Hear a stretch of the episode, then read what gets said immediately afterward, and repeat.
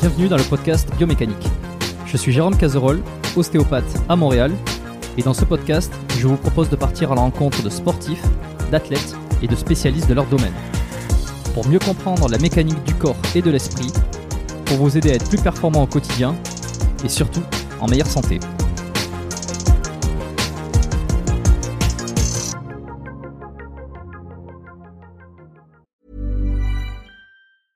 A lot can happen in the next three years. Like a chatbot may be your new best friend. But what won't change? Needing health insurance. United Healthcare Tri Term Medical Plans are available for these changing times. Underwritten by Golden Rule Insurance Company, they offer budget friendly, flexible coverage for people who are in between jobs or missed open enrollment. The plans last nearly three years in some states, with access to a nationwide network of doctors and hospitals. So, for whatever tomorrow brings, United Healthcare Tri Term Medical Plans may be for you. Learn more at uh1.com. Avant de démarrer l'épisode, j'ai une excellente nouvelle à vous annoncer. Ça avait été un carton la première fois. J'avais reçu énormément de messages de remerciements. Ils m'avaient fait confiance. Ils ont eu raison. Et moi aussi. Et du coup, on a décidé de réitérer notre collaboration. Alors, vous l'avez compris, Unae est de retour sur le podcast. Et grâce aux nombreuses commandes de la dernière fois, ben, je vous ai encore négocié une super réduction.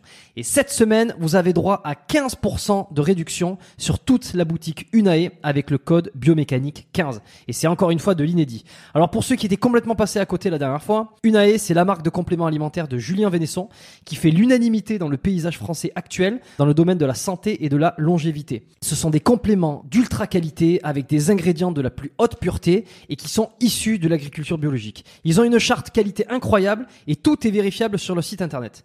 Alors l'été arrive, il est temps de faire le plein de compléments et si vous voulez être au top de votre santé avec les meilleurs produits du marché, eh ben c'est l'occasion rêvée pour le faire. Je vous recommande à titre personnel les oméga 3 en bouteille qui sont considérés comme les plus quali actuellement sur le marché. Si vous voulez améliorer l'aspect de votre peau, la santé de vos articulations et de vos muscles, il y a aussi le collagène éthique qui est issu de poissons sauvages et d'ailleurs qui est en passe de devenir un best-seller chez eux. Euh, aussi le magnésium Omnimag, hyper important pour le sommeil et la récupération nerveuse et musculaire. Vous avez aussi la vitamine D3 qui avait été un carton la dernière fois et qui est considéré comme beaucoup comme le complément à absolument avoir euh, et qui a un rôle dans quasi toutes les sphères de votre corps.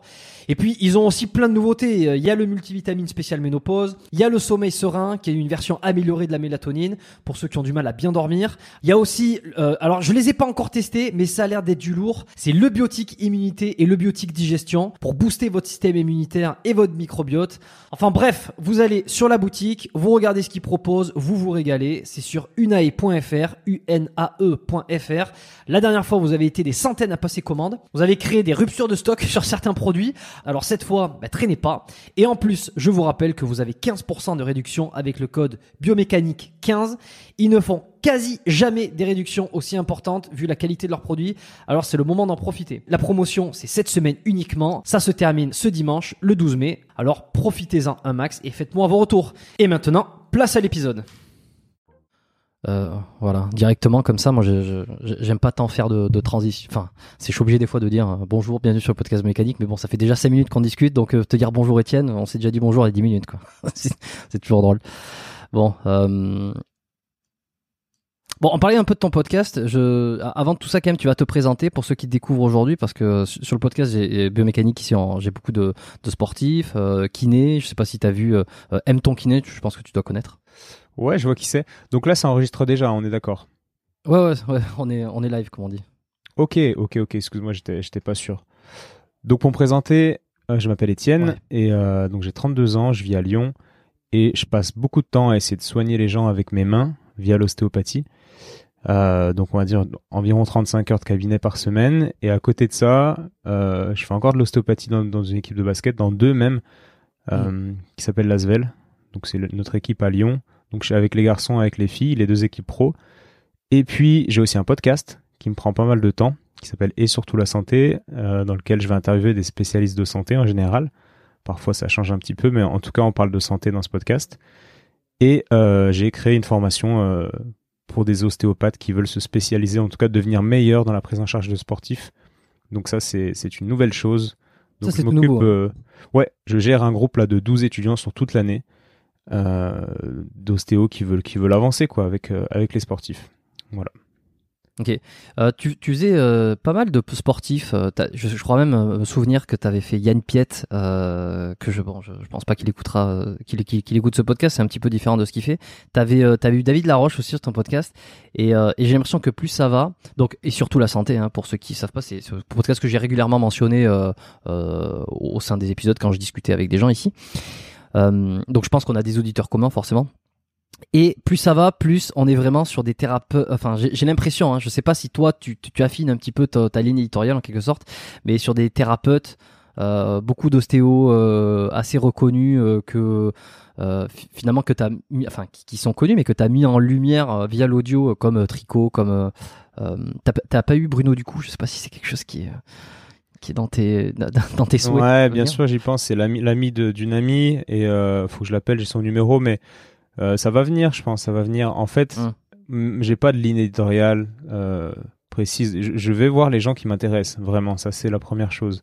Et, et c'est pour ça que des fois, c'est des gens complètement hors santé. Tu vois, j'ai fait un, un épisode avec Christian Tête-Doigt, qui est un chef étoilé. Et ça m'intéressait de comprendre des choses chez Stom. Et du coup, le podcast est un, un super moyen d'aller euh, d'aller euh, discuter en profondeur de, de certains sujets que tu abordes pas dans la vie de tous Mm. les jours. Donc ça, c'est la, la condition numéro un. En fait, il faut que la personne m'intéresse. Et euh, comme je t'ai décrit mon agenda, je passe énormément de temps à essayer de soigner les gens. Donc c'est clair que ça m'intéresse beaucoup d'aller rencontrer des, des, des ostéos, des gens, des gens qui, qui, qui font un peu la même chose que moi, ou alors des gens qui peuvent m'élever en tant qu'ostéopathe. Je vais pas faire un Mm. podcast, euh, je sais pas, euh, avec Major Mouvement pour faire le buzz parce que je sais qu'il va que, que, que c'est un gars connu même si peut-être que ce sera intéressant, et je pense que ce sera intéressant, mais il m'intéresse moins que beaucoup de personnes. Et donc je vais voir les autres personnes avant. Mais, euh, mais après, c'est intéressant. je dis pas que c'est pas intéressant ce qu'il fait, mais je vais vraiment voir ceux qui m'attirent. Et, euh, et je fais pas ça pour le, pour le public, quoi.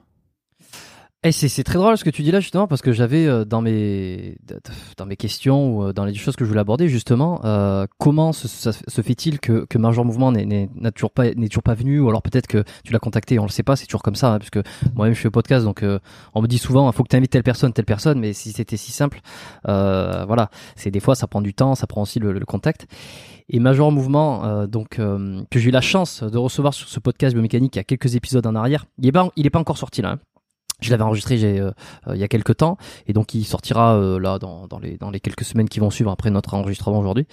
Ça faisait très longtemps que je voulais l'avoir justement parce que comment ça se fait que, pour quelle raison c'est pas, ça fait, ça fait pas partie de tes invités prioritaires alors que c'est peut-être le numéro 1 avec, je dirais peut-être Michel Simès, tu vois, dans le monde du milieu de la santé. les plus connus en France. Et puis peut-être que Michel Simès aussi, je sais pas, t'intéresse pas ou... Non, il m'intéresse pas non plus. Ben, en tout cas, c'est pas, c'est pas qu'il m'intéresse pas, mais beaucoup moins que certaines autres personnes, quoi. C'est les numéros 1, mais je sais pas le- si, tu veux, me- si tu veux me provoquer en disant numéro 1, parce qu'il faut voir ce qu'on appelle un numéro 1. Euh, Ouais, certes, c'est les bon, gars les plus connus, mais, mais les plus connus ne sont pas les plus compétents. Les, les gens qui sont dans les meilleurs clubs de sport ne sont pas les plus compétents. Moi, je recherche les gens qui sont, qui sont bons et qui m'inspirent, tu vois. Michel Mm. Simès, euh, qu'est-ce que tu veux que je lui demande? Je sais pas. Euh, ça m'inspire pas, tu vois, comme ça, Michel, Mich- Michel Simès, pardon. Est-ce Après, que ça serait sans doute intéressant si je le croise et tout. Peut-être que je vais me dire ah ouais si en fait oui, mais c'est pas lui qui me vient à l'esprit. euh, si tu me si tu me fais faire une liste de gens intéressants à qui j'aimerais parler quoi. Ok. Et est-ce que c'est parce que, euh, par exemple, pour, pour ne citer que ces, ces deux-là, ils sont euh, trop dans le, ils seraient trop dans un cercle peut-être médical trop conventionnel. Euh, je, fais référence à certains épisodes que tu as fait où faut faut quand même euh, essayer de sortir un peu euh, de la pensée classique médicale. diagnostic, tout ça, tu vois. Je pense à c'est une épisode que tu as fait avec quelqu'un qui qui était dans les je me souviens plus du tout, je suis désolé, c'était il y a plusieurs semaines en arrière, qui était dans les bois, tu vois, qui faisait des retraites dans les bois. Il faut quand même tu vois, premier réflexe, on se dit bon, euh, il y a quand même des sacrés gars perchés euh, qui parlent presque des esprits, etc. Est-ce que c'est justement ça que tu as envie de mettre en lumière, c'est le les choses qu'on connaît pas, qui un peu comme des magnétiseurs, des, gens un peu dans ce domaine-là? Alors c'est pas l'envie de les mettre en lumière, ça me fait plaisir de les mettre en lumière si tu veux pour faire un peu réfléchir les gens, ouvrir les esprits des gens qui, ont besoin d'être euh, ouverts de manière générale, je pense. Mais encore une fois, c'est parce qui m'intéresse. Stéphane Boistard, le gars dont tu parles, c'est que ça m'intéressait en fait d'aller parler à un gars comme ça pour essayer de le comprendre. Hmm. Et ça m'intéresse plus de parler à Stéphane Boistard pour essayer de le comprendre que de parler à Michel Simès. Mais voilà, ça, ça, ça dépend aussi de, de ce que je vis, de, de, de, du moment. quoi. Peut-être que dans deux ans, j'aurais très envie de parler à Michel Simès, hmm. pour, pour certaines raisons. Mais, euh, mais non, c'est pas une envie de mettre en lumière plus. Enfin, en tout cas, l'envie d'apprendre moi est largement supérieure de, de mon, par rapport à mon envie de mettre en lumière les gens, quoi. Ok. Et tu le vois sur tes statistiques euh, ou sur les retours que te font les auditeurs Quels sont les épisodes qui, qui marquent le plus? Est-ce que ce sont avec des gens qui sortent un peu des, de la pensée classique, justement, ou, pas tant? Je regarde pas les statistiques. ça fait au moins un ah an. Je, je connais sûrement même plus mon code. Je dois l'avoir noté quelque part, mais pour aller voir euh, les stats. Mais j'avoue que ça fait sûrement plus d'un an que je suis pas allé voir. Et, euh, et je sais pas. Je sais pas ce qui marche ou ce qui marche pas. Mais encore une fois, c'est pas quelque chose sur lequel. C'est pas quelque chose qui m'intéresse beaucoup en fait. Je fais vraiment ça et j'essaye de me déconnecter de ce que les gens veulent, mais juste d'être moi-même et d'aller. de partager. En fait, je partage mon chemin quoi via ce podcast, entre guillemets. Ok. Donc toi, c'est marrant. Hein. C'était pas du tout intéressé euh, par euh, ce que qu'il y plus de gens qui, qui écoutent euh, ton podcast, euh, qui le découvrent, qui le, le faire. Euh, toi, c'est vraiment discuter avec des gens connus et puis en profiter pour enregistrer pour le partager au monde. C'est juste ça. Non, non, non, non, c'est pas discuter avec des gens connus.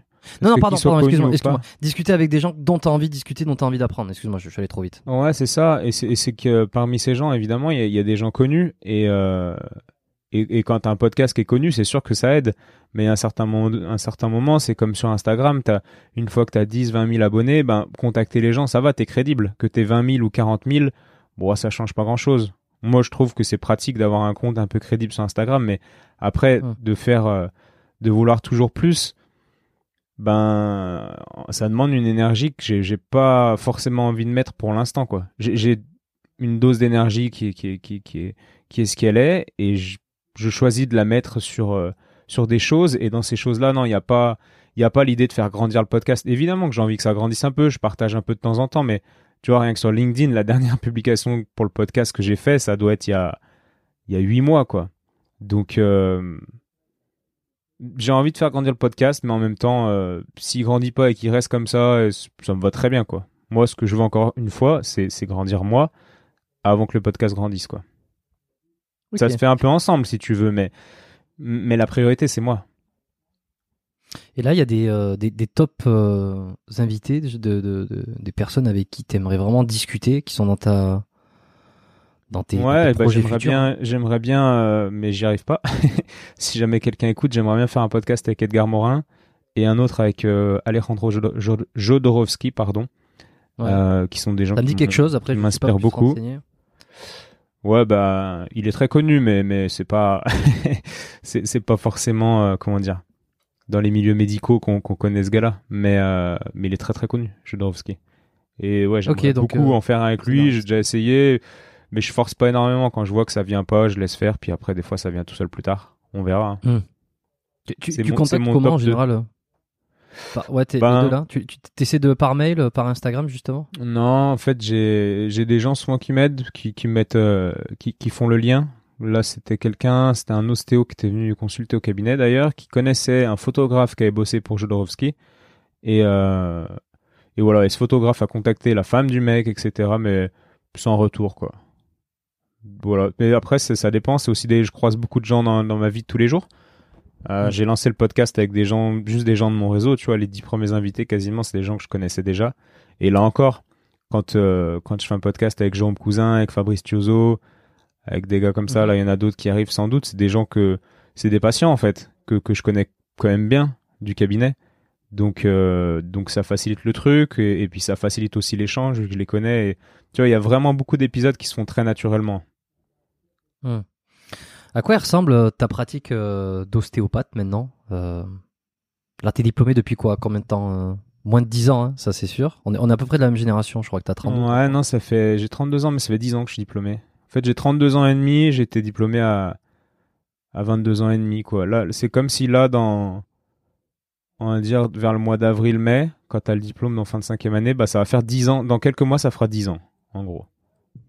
Ok. Comment elle a évolué depuis tes débuts? Parce qu'il euh, y a eu un gros impact, euh, forcément, d'avoir eu des, des gens comme ça avec qui t'es discuté parce que il y, a ce qu'on entend sur le podcast et puis il y a aussi ce qu'on n'entend pas peut-être la discussion privée une fois que tu coupes l'enregistrement ils te font des recommandations ils te font des tiens lis ce, ce truc telle formation euh, euh, ça t'a forcément changé quoi. Ouais, ça m'a changé, mais pas autant. En fait, mon évolution, elle est pas, comment dire, exponentielle comme celle du virus euh, parfois dernièrement. Elle, est vraiment linéaire et euh, après il y a des petites phases de stagnation entre guillemets, enfin ou d'intégration. On peut pas appeler ça stagnation, ce serait pas le bon mot, mais euh, j'évolue depuis dix ans en fait. J'ai eu la chance de commencer à travailler dans le cabinet d'une ostéopathe qui était très très très douée et qui est toujours une amie. Et, et c'est elle la première qui m'a qui m'a fait qui m'a fait évoluer, qui m'a fait grandir, c'est clair. Après il y a eu le voyage, j'ai fait un tour du monde pendant un an et quelques, à rencontrer des guérisseurs, etc. Donc je savais même pas que j'allais faire un podcast à ce moment-là de ma vie, tu vois, j'avais 24 ans.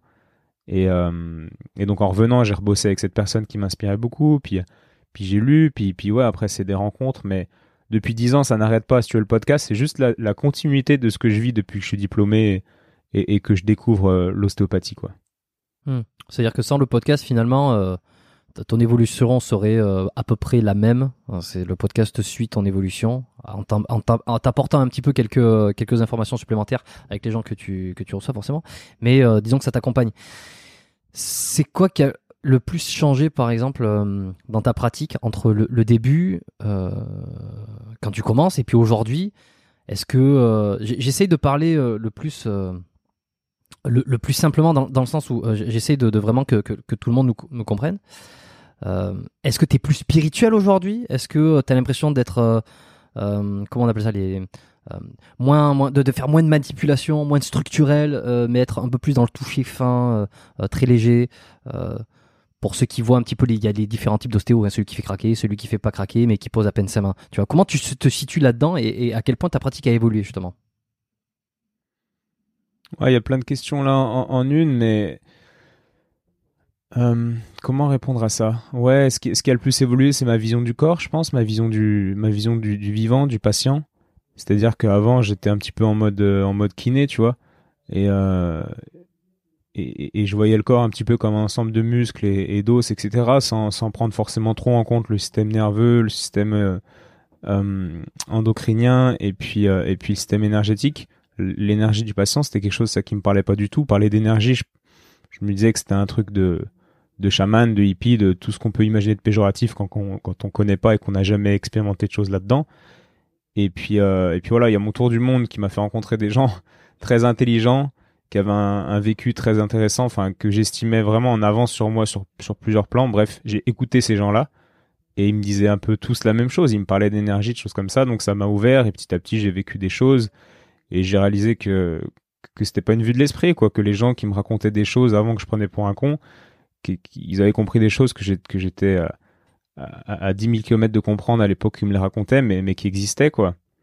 Et, euh, et, voilà, pour répondre à ta question, ma plus grande évolution, ça a été, ça a été ma vision du, vivant et, et, de passer d'une vision très, euh, très, très, très biomécanique, comme le nom de ton podcast, entre guillemets, à, quelque chose de beaucoup plus incarné, une matière beaucoup plus incarnée, beaucoup plus, beaucoup plus vivante, intelligente, autonome, etc. Tu vois tous ces concepts mm. de style en fait qui, sont qui, qui avaient pas trop de sens pour moi. Alors oui, j'entendais bien les cinq lois de, de, l'ostéopathie, machin, mais ça, avait beaucoup beaucoup moins de sens qu'aujourd'hui. Et je sais que dans un an, deux ans, cinq ans, ça va encore évoluer, tu vois. J'ai compris pourquoi l'ostéopathie était une discipline un petit peu sans limite.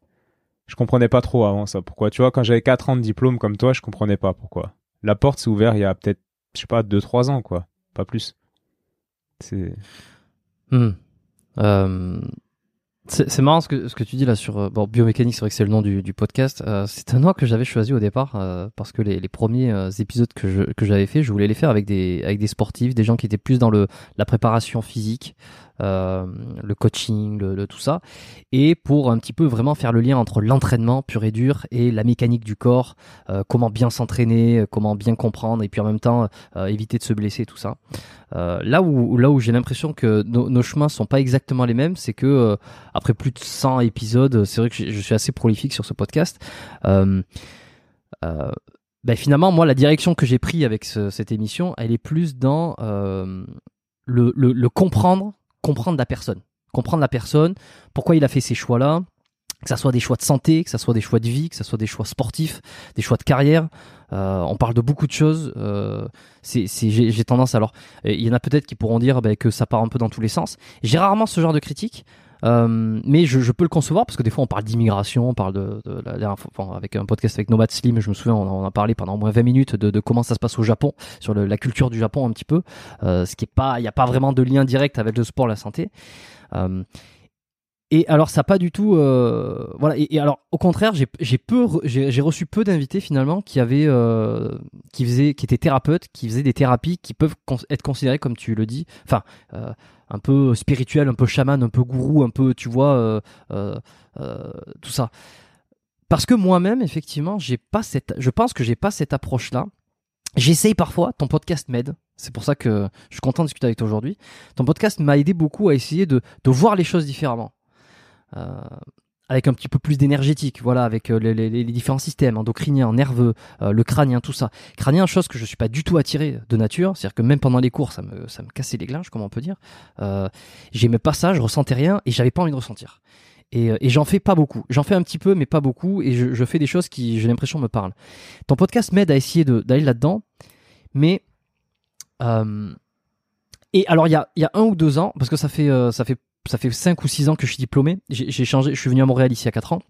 Il y a 4 ans, mais euh, bon, j'ai pas, pas 10 ans de pratique, certes. Mais il y a un ou deux ans, j'ai l'impression, plutôt un an, je me suis vraiment dit, bon, Jérôme, euh, tu peux regarder un peu ce qui se fait, tu peux écouter, tu peux être ouvert d'esprit, mais j'ai l'impression que ça sera jamais ma pratique. J'ai l'impression que j'arriverai jamais à poser mes mains, à ressentir des trucs. D'une part parce que ça me fait chier. J'ai l'impression que je m'emmerde si je passe 20 minutes à essayer de sentir des trucs. Et en plus, j'ai l'impression que c'est. Il faut que je manipule, il faut que je bouge, il faut que. Peut-être une approche un peu plus kinée, comme tu le dis, tu vois.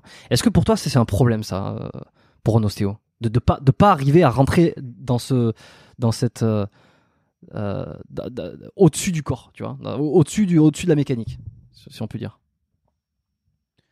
Un, problème, je sais pas, j'appellerais peut-être pas ça un problème, mais tu vois, j'ai du mal à considérer euh, une, pratique ostéopathique en, touchant très peu le crâne, tu vois. Comme disait Tricot, moi Tricot m'inspire beaucoup. Et quand tu dis d'ailleurs poser les mains en, attendant, tout ça, euh, lui explique très bien les problèmes de perception qu'il a eu. Et, euh, voilà, et il met en place des paramètres quand tu es sur un crâne de patient. Tu, il t'explique que tu as certains paramètres à mettre en place, des paramètres objectifs et subjectifs. Donc des paramètres objectifs, la, la mise en tension dans tes mains, etc. pour commencer une communication avec les tissus. Ensuite, tu rajoutes l'intention, la tension et la présence. Je sais pas si c'est des concepts qui te parlent, mais mhm. pour moi, c'est la base de la base. Et une fois que tu mets tous ces paramètres-là, là, tu commences à communiquer avec le corps. Moi, j'ai, vraiment compris, pas compris, mais je dis pas que j'ai tout compris, j'en suis loin, j'en suis loin. Et euh, en tout cas, j'ai vraiment ouvert cette porte de l'ostéopathie quand j'ai vraiment touché du bout des doigts cette, cette communication dont, dont, Tricot parle, dont tout le monde parle. Et mon métier, je, je le vois comme de la communication avec les tissus. Vraiment. Et, et les tissus, je, sens des choses. Et, et, sans sentir ça, comme tu dis, en manipulant, machin, en faisant des trucs de kiné, je, à, l'heure où j'en suis, enfin, comment dire, à l'endroit où j'en suis aujourd'hui, si je peux dire ça, j'ai du mal à appeler ça de l'ostéopathie, j'avoue. Si, si, de, de, de, il y a cette dimension quand tu lis style qui est spirituelle, c'est clair, et c'est ce qui euh, rebute beaucoup de gens qui lisent style. Mais quand moi j'ai eu la chance, je pense, de rencontrer les bonnes personnes qui m'ont fait sentir des choses, etc. Et et ouais, ouais, ouais je, je, sais plus quelle est ta question, mais j'ai du mal. Ma ma l'idée que j'ai de l'ostéopathie est clairement un truc où euh, où tu fais du crânien, où tu sens des choses, où tu tu discutes avec les tissus et t'as pas besoin de bouger tes mains forcément, quoi. C'est clair. Et tous les meilleurs ostéopathes que je suis allé voir, parce que ça c'est un peu mon délire, comme tu as dû le comprendre, c'est que je vais voir des gens que j'imagine très bons, Tricot, euh, Thierry Cœur de Roi, euh, peut-être Barral, euh, mhm. des gars comme ça, quoi. Bruno Ducou, tu vois, il y a une évolution qui est même assez similaire chez ces gars-là. Puis j'ai d'autres mentors beaucoup moins connus, mais et en fait ils racontent un peu tous la même chose, alors que ces gens-là ils se connaissent pas, tu vois. Mais l'évolution, le, chemin de l'ostéopathe, comme comme l'explique mon mentor, il y a tout un il y, a, tout un, chemin qui est assez classique en général dans une carrière ostéopathique. Et, et voilà, tu passes obligatoirement, en tout cas à un moment donné, à dans une dimension beaucoup plus, euh, plus énergétique dans le, dans le ressenti. Il y, a ta perception qui se développe à un point que tu peux euh, commencer à dialoguer avec tes cellules, ressentir des choses assez extraordinaires. Et là, après, tu vrilles et tu te dis, waouh, mais c'est un truc de malade. Et là, tu, tu toute ta vision, elle change. Hein. ça te secoue tellement que. Mais je pense qu'il y a beaucoup d'ostéos qui, qui en viennent même pas jusqu'à là et qui s'arrêtent, euh, je sais pas où. Je, sais... veux pas être péjoratif en disant qu'ils s'arrêtent, tu vois.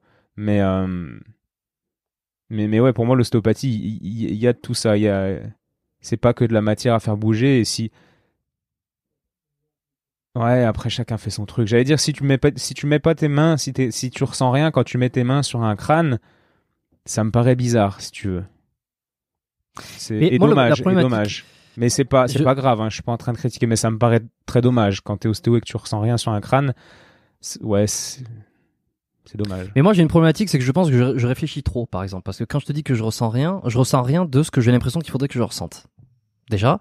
Évidemment que je ressens des choses. Je vais ressentir une densité, je vais sentir un peu de, la chaleur, je vais sentir des choses. Mais, mais euh, quand je dis que je réfléchis trop, c'est que je vais me dire peut-être qu'à un moment donné, euh, et je vais me dire, euh, est-ce que ton cerveau, est-ce que c'est, est-ce que tu perçois quelque chose qui, est là, qui existe, ou alors est-ce que c'est ton cerveau qui te te pousse à percevoir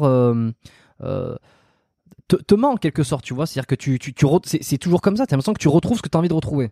Tu vois, et puis ça, c'est euh, dans, plein de choses. Hein. Je veux dire, c'est les biais, euh, biais de confirmation, biais de tout ce que tu veux. Mais euh, même sur des fascias, tu vois, il y a toujours ce, cette, petite, cette petite réflexion. Peut-être qu'il faut lâcher la réflexion, je sais pas. En tête que est-ce que je ressens ce que j'ai envie de ressentir? Et comment je peux être sûr, tu vois, que c'est absolument ça qui se passe et ça se trouve, il y a un autre qui va venir mettre les mains, il va ressentir tout à fait autre chose. Donc à un moment donné, euh, c'est quoi? Tu vois, c'est beaucoup de réflexions que, j'ai eu ces derniers mois, quoi. Tu vois, que j'essaie de lâcher un peu parce que bon, sinon tu, te prends la tête tout le temps. Eh ben, ouais, je pense que, trop réfléchir est un frein clairement au développement de ta perception parce que ce que tu sens, t'as as lu Pierre Tricot par exemple? J'ai lu il y a longtemps. Euh, c'est en plus c'était pendant mes études. J'avais des bon, j'avais les ouais, mais là on se passait tous des trucs, mais j'étais pas, j'étais pas, j'étais pas mûr à ce moment-là. Mais c'est vrai que je suis pas de nature. Alors bon, vas-y, je te laisse finir. Non, non, mais si tu lis tricot ou, ou, ce genre de choses pendant les études, à mon avis, tu passes à côté de 99% du truc, mais il faut pratiquer et puis comprendre un petit peu euh, ce qu'il veut dire et, et, c'est tout le travail qu'il a fait est énorme et, et, le développement de la perception euh, ça a été son, sa problématique, comme je te disais tout à l'heure. Et, et, ce que ce que tu dis là, c'était c'était sa problématique. Il l'explique en plus dans le podcast assez clairement. Il sentait des trucs. C'est pas mal parlé, ouais. Il, sentait des choses, mais que que voilà, bah, il sentait parce que le gars bougeait les mains euh, en essayant de lui apprendre. Il bougeait ses mains dans un sens, il sentait parce que le gars bougeait. Mais après, quand il fallait qu'il sente de lui-même, euh, il sentait plus rien, ou il sentait d'autres choses. Il sentait ce qu'il fallait pas sentir, jusqu'au moment où il a accepté de sentir ce qu'il sentait, et puis développer sa perception et, au bout d'un moment je crois alors là je vais pas parler pour lui parce que parce que je suis pas non plus dans sa tête mais en tout cas pour moi aujourd'hui euh, je crois être neutre. C'est-à-dire que je sens des choses je suis tout le temps surpris. Tous les jours je suis surpris par ce que je sens. Je me dis pas euh, bah là attends je vais sentir un blocage là. Non ma main je teste et je dis oh putain il y a ça. Oh, et en fait c'est jamais pareil. Et je me laisse vraiment surprendre. Donc à partir de là je peux pas dire que je vais sentir quelque chose. En tout cas je me dis pas que je sens quelque chose parce que j'ai eu envie de le sentir pas du tout, c'est vraiment flagrant. Des fois, j'ai envie, je dis, allez, vas-y, je me... pourquoi ça bouge pas? Et ça bouge pas, ça bouge pas. Et d'un coup, tac, tac, je fais un truc, je dis, ah là, c'est mieux. Ah voilà, là, c'est mieux. Et, et, et tu le sens. C'est aussi clair. Alors, tout dépend, mais il y a des choses qui sont, qui étaient très floues avant, mais aujourd'hui, qui sont aussi claires que, que, que de voir un gars dans la rue et je peux te dire, bah oui, lui, c'est un black, lui, c'est un arabe, lui, c'est un chinois, lui, c'est un français. Tu vois, de par la couleur de peau. Euh. Ouais, bon, tu vois bien, euh, tu vois ce que je veux dire. Quand je dis chinois, c'est pas bon, un asiatique, mais tu vois, tu vois, c'est aussi clair que ça, quoi. Toi, je vois bien que t'es pas black. T'es ah, blanc. on est d'accord. qu'est-ce, qui qu'est-ce qui vous fait dire ça, monsieur? Voilà, non, mais il y a des choses. Après, tu peux, tu, tu peux débattre de tout. Peut-être que t'es black, mais non, mais à un moment donné, il faut être quand même honnête mm. avec soi-même. Et, et, et, je crois que je, que je le suis vraiment aujourd'hui, quoi. C'est-à-dire que les, les biais de machin et tout qu'on voit de partout sur YouTube, de, tous les gars qui font un peu de le, des traitements EBP, qui parlent de ces biais de tous les côtés, Hmm. Moi, ça me, ça me parle pas énormément parce que je me sens pas influencé par, euh, par mon mental, quoi. Je, je, sens, je sens ce que je sens, quoi.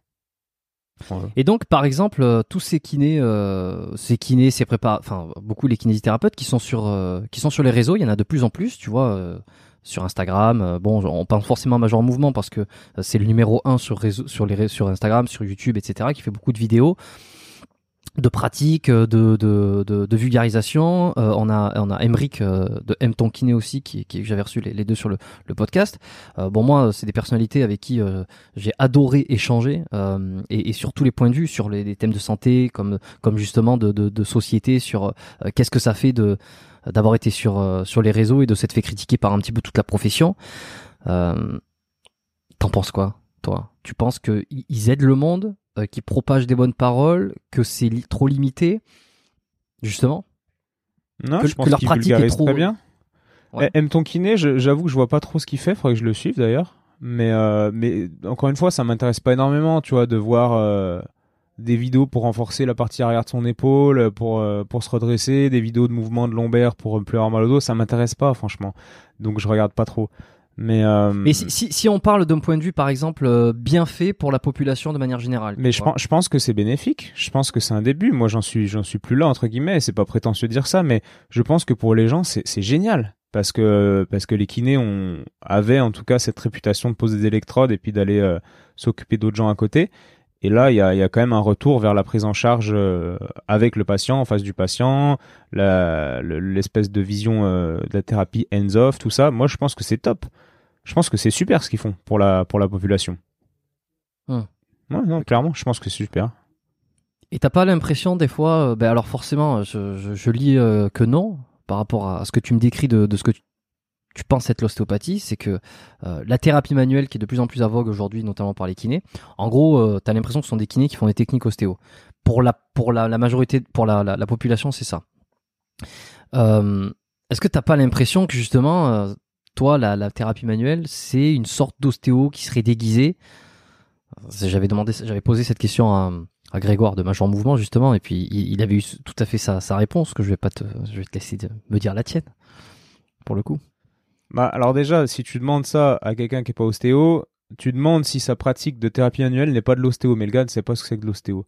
En fait, on a une problématique en ostéo, c'est que je pense qu'il y a des ostéos qui ne savent pas ce que c'est que l'ostéo. Ça, c'est une chose. On pourra en parler si tu veux. Et donc, mm. pour répondre à ta question, euh, qui était, est-ce que la thérapie annuelle n'est pas une sorte d'ostéo déguisée?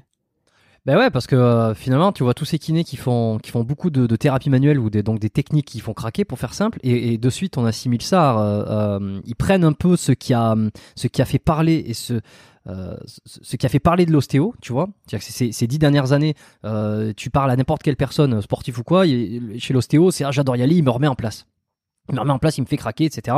Je, alors maintenant, de... ouais. Je peux, je peux t'arrêter. C'est la vision qu'il y a. Hein. Ah mais tu peux m'arrêter hein, parce que tu, tu dis je parle, je parle à n'importe quel sportif et il me dit l'ostéo ça craque. Non, moi je peux te dire que non.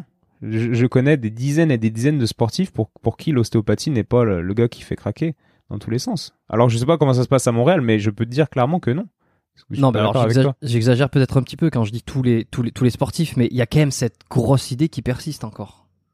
D'ailleurs, euh, bon, quand, je parle de ce que je fais à l'extérieur, euh, c'est souvent ah oui, c'est les os qui fait craquer. C'est quasiment le truc que j'entends euh, 8 fois sur 10. Ouais, après, je pense que t'influences, forcément, t'influences ton environnement, t'attires les gens euh, aussi qui, qui, qui, ont tendance à penser peut-être un peu comme toi, de la même manière que ton mur Facebook va être fait de, enfin, tu vas avoir des pubs différentes de, de mon mur Facebook parce que parce qu'on on clique pas sur la même chose. Donc, je pense que tu influences ton environnement d'une certaine manière. Mais moi, encore hier, tu vois, j'étais avec un, un, sportif pro qui, qui, qui est trailer pro et qui me disait, putain, toi, c'est bien, tu cherches, tu cherches, tu me fais pas craquer dans tous les sens, hop, hop, après c'est fini. Il me dit, tu cherches, ça me fait, c'est efficace et j'aime bien, quoi. Et, euh, et, et, voilà, enfin, c'était, c'était genre hier, ça. Enfin, j'ai des exemples comme ça tous les jours, de gens. Hmm. Donc, donc, non, cette image, je pense que peut-être que il y a une partie de la population, et je connais des gens qui ont cette image-là de l'ostéo, mais c'est vrai que je, je, les fréquente pas énormément au final ces gens quoi. C'est parce que les gens qui viennent au cabinet, il, y a un mode comment dire, une sorte de, de, de, filtration. Tu vois, si les gens arrivent au cabinet, bah je sais pas. Il y a, y, a, y a vraiment euh, personne, je crois, qui vient au cabinet en me disant ah, j'ai envie que ça craque dans tous les sens, tout ça, euh, et qui mm. à la fin, si j'ai pas fait craquer au bout d'une demi-heure, il me dit enfin mets la pression pour que je le fasse craquer. Tu vois, ça m'arrive pas ça. Je vis pas dans ce monde-là, alors peut-être que voilà, j'ai encore une fois, je me suis créé un environnement qui est qui est celui-là, je sais pas. Mais en tout cas, par exemple, il y, a des Américains, ça c'est par contre c'est vrai, euh, donc avec une culture peut-être plus proche de celle dans laquelle tu es en ce moment au Canada, des Américains au basket qui veulent que qui veulent que ça craque. Et là, pour le coup, je m'adapte parce que parce que j'ai pas envie de me fatiguer à leur faire d'autres trucs parce qu'ils sont tellement conditionnés par ce qu'ils ont vécu aux US avec les Kiro, etc. Bah là, je les fais craquer, tu vois.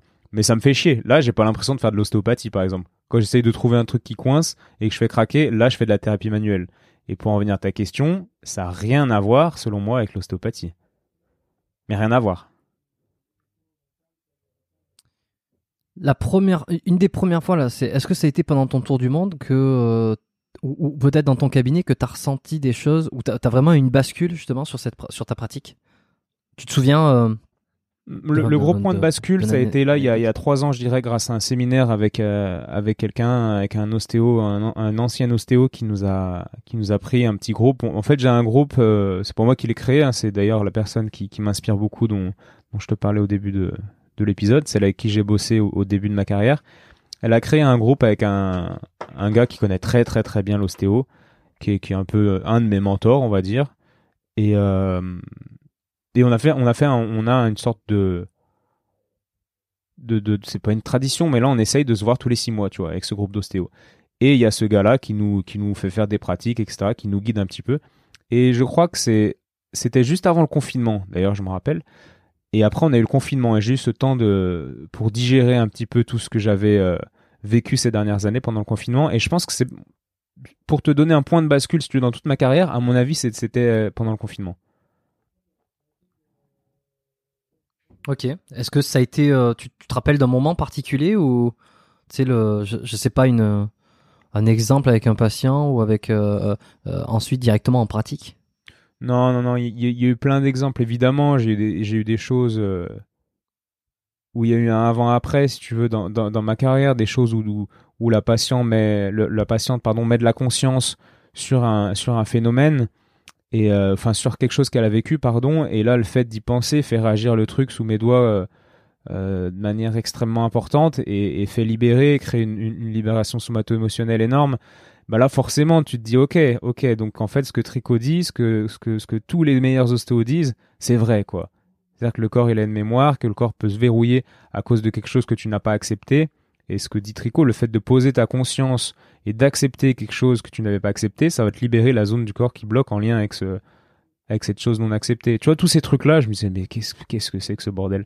Et maintenant, c'est, c'est, c'est, c'est clair, tu vois. Enfin, c'est tellement, c'est tellement une, une évidence pour moi que, que ce genre de mécanisme que, que, que, je me rappelle plus trop, ça fait petit à petit. Et, voilà, pour répondre à ta question sur le point de balance, je sais pas trop, mais il m'est arrivé évidemment des petites expériences comme ça où je me dis alors là, il s'est passé un truc, puis après, tac, il se passe un deuxième truc. Mais encore une fois, c'est un chemin plutôt linéaire qu'un qu'un gros, euh, gros point de balance, quoi. Tu, tu penses aujourd'hui que l'ostéopathie, par exemple, d'après tout ce que tu me dis, euh, ça représenterait euh, la, je sais pas, une des meilleures disciplines pour euh, une des meilleures thérapies, puisque ça ne s'arrête pas justement aux, preuves scientifiques, ça ne s'arrête pas au diagnostic. Il y a beaucoup de ressentis, c'est beaucoup de, tu traites énormément de choses avec tes mains via l'ostéopathie, tu vois, par rapport à ce que tu me dis. Est-ce que pour toi c'est, euh, est-ce que c'est la plus efficace de toutes, tu vois? parce qu'on se pose la question, on se dit bah tiens finalement avec l'ostéo, euh, bah, puisqu'on ressent tout et, et, tout, on peut on peut tout faire. En fait, en fait, c'est compliqué à répondre à ça parce que déjà, l'ostéopathie, c'est pas tu peux pas juger l'ostéopathie en fait parce qu'il y a des ostéopathes qui sont très bons. Et si tu me dis est-ce que est-ce que euh, tel ostéo euh, euh, on va prendre Marjolaine tu vois c'est ma collègue qui est extrêmement forte. Si tu me dis est-ce que Marjolaine c'est son ostéopathie c'est une thérapie c'est la meilleure des thérapies c'est une thérapie ultime, enfin je sais pas comment tu peux appeler ça. Et je te dirais, je te dirais que oui, c'est une, une excellente thérapie, c'est c'est excellent ce qu'elle peut faire. Et j'arriverai pas à classifier ça euh, comme la meilleure ou pas. C'est pas du tout un, je pense pas du tout de cette manière-là. Mais en tout cas, le message est que tu peux pas juger l'ostéopathie. Par contre, tu peux juger l'efficacité de certains thérapeutes. Et il s'avère qu'il y a des gens qui sont vraiment mauvais, qui ont peu de résultats, et des gens qui sont extrêmement bons. Et pourtant qui utilisent la même chose, l'ostéopathie. Après, pas mhm. sûr que les deux euh, aient la même définition de l'ostéopathie. je pense pas d'ailleurs. Mais, mais voilà, tu peux pas, tu peux pas dire l'ostéopathie ci, l'ostéopathie ça. Non, tu peux, pour moi non. Parce qu'il y a des gens qui sont nuls en ostéopathie et il y a des gens qui sont extrêmement bons en ostéopathie. Voilà. Je sais pas si, si quoi- ça répond un petit peu. Ouais, ouais. C'est quoi nul en ostéo pour toi? C'est euh, c'est quelqu'un qui aurait pas de résultat? Euh, Il C'est- y a, vraiment il y a plusieurs euh, choses. Alors, alors, j'ai jamais trop réfléchi, mais quelqu'un qui est nul en ostéo, c'est quelqu'un qui, qui a, qui, qui, est resté sur ses, qui n'a pas évolué, qui est resté sur ses petites croyances et qui a pas de résultat et qui, et qui n'a pas compris, euh, qui n'a pas compris le concept de l'ostéopathie, quoi. On pourrait dire, par exemple, qu'est- qu'est-ce que, qu'est- quelqu'un qui est nul en islam? Qu'est-ce que c'est quelqu'un qui est nul en islam? Bah, c'est quelqu'un qui se dit musulman, mais qui a jamais lu le Coran, euh, qui, qui fait tout, qui, qui fait tout l'inverse de, de ce qu'il est censé faire dans le Coran, etc. Tu vois la comparaison? C'est un peu extrême, mais, mais pour moi, c'est un peu de ça. Quelqu'un qui a jamais lu style, quelqu'un qui s'est jamais, qui n'a pas évolué, qui, qui, qui, voit l'ostéopathie de la même manière qu'il la voyait à 10 ans, qui fait un peu toujours les mêmes traitements, qui a pas trop de résultats, qui vivote un peu dans son cabinet. Et, et quand tu lui parles, tu, tu vois bien un petit peu, euh, comment dire, la profondeur de la réflexion chez les gens. Donc tu vois, il y a du subjectif et de l'objectif dans tout ce que je te dis. Mais, euh, mais voilà, c'est comme ça que je verrais quelqu'un qui est nul. Et c'est extrêmement binaire et mauvais de dire ça. C'est pas nul, mais le mot est mauvais si tu veux. Mais, mais le fait est qu'il y a des gens qui sont, qui sont pas bons et, des gens qui sont bons, quoi. C'est clair. Je, vais peut-être faire une analogie un peu con là parce que j'ai très bien vu ce que tu as voulu dire c'est avec l'islam euh, le fait d'être un quelqu'un qui un mauvais euh, euh, qui, qui fait un mauvais islam tu vois je pourrais te dire par exemple pour euh, pour pour argument enfin pas pour argumenter mais pour euh, justement pour entrer dans le débat te dire euh, mais en fait peu importe c'est en fonction de ce que tu crois parce que que tu sois un bon ou un mauvais is- pratiquant finalement, personne ne sait si Dieu existe au final et s'il y a vraiment un paradis. Donc, c'est- euh, c'est une très bonne remarque. Et ma métaphore n'était pas, n'était pas très bonne. Mais, mais c'était pour mais, te si, donner mais, la si, tendance. mais moi je trouve que si justement, je, je trouve que si ju- justement parce que si on fait le parallèle avec l'ostéo, avec le, ça peut être, peu importe ce que tu crois faire finalement, euh, il y a, il y a énormément de paramètres sur euh, sur une, sur une amélioration, une amélioration de symptômes par exemple, entre le placebo, le non placebo, entre entre plein de choses. Et est-ce qu'au final c'est pas juste le patient qui va mieux ou qui va pas mieux. Je sais pas si on peut vraiment faire une, un parallèle, tu vois, mais, mais bon, je sais pas. Non, mais c'est intéressant. J'essaie de, j'essaie de rentrer un peu dans, dans, dans, dans ta tête, enfin, pour essayer de répondre au mieux, mais je sais pas si je vais y arriver. C'est pas grave, de toute façon, il n'y a pas de. C'est, on- on- c'est- Mais en, tout- en tout cas, le, le, le- placebo, tout ça, enfin, moi, je trouve que c'est, bien beau le placebo, mais bon, t'as quand même des gens qui vont voir euh, 10 personnes et qui arrivent vers, euh, vers un ostéo ou vers, vers autre chose, hein, vers un psychologue ou vers, euh, Hmm. je sais pas, un kiné, et le gars lui règle son problème, lui explique et lui règle. Donc, euh, ou lui explique Ça, pas d'ailleurs et lui règle. Bon, tu peux dire, ouais, bah, c'est du placebo. Bon, il y a un moment donné, il y a quand même des mecs qui, qui sont efficaces, plus efficaces que d'autres. Et pas surtout, tu vois. Mm. Et, et moi, j'aimerais qu'on qu'on se voile pas la face, tu vois. Qu'on se dise pas l'ostéopathie, qu'on se cache pas, en fait. C'est, tu peux être bon, tu peux être, tu peux être mauvais. Et, et moi, mon but, c'est d'être bon. Et pour, rejoindre la, la- ta question du début, pourquoi je fais le podcast, machin. En fait, Michel Simès, je pense pas qu'il m'aiderait à être bon. Par contre, si je vais voir Tricot, là, je pense que ça peut m'aider à être bon. Et c'est pour ça, c'est c'est la plus grosse raison pour laquelle je fais le podcast. Après, je partage aux gens et ils aiment bien, donc tant mieux.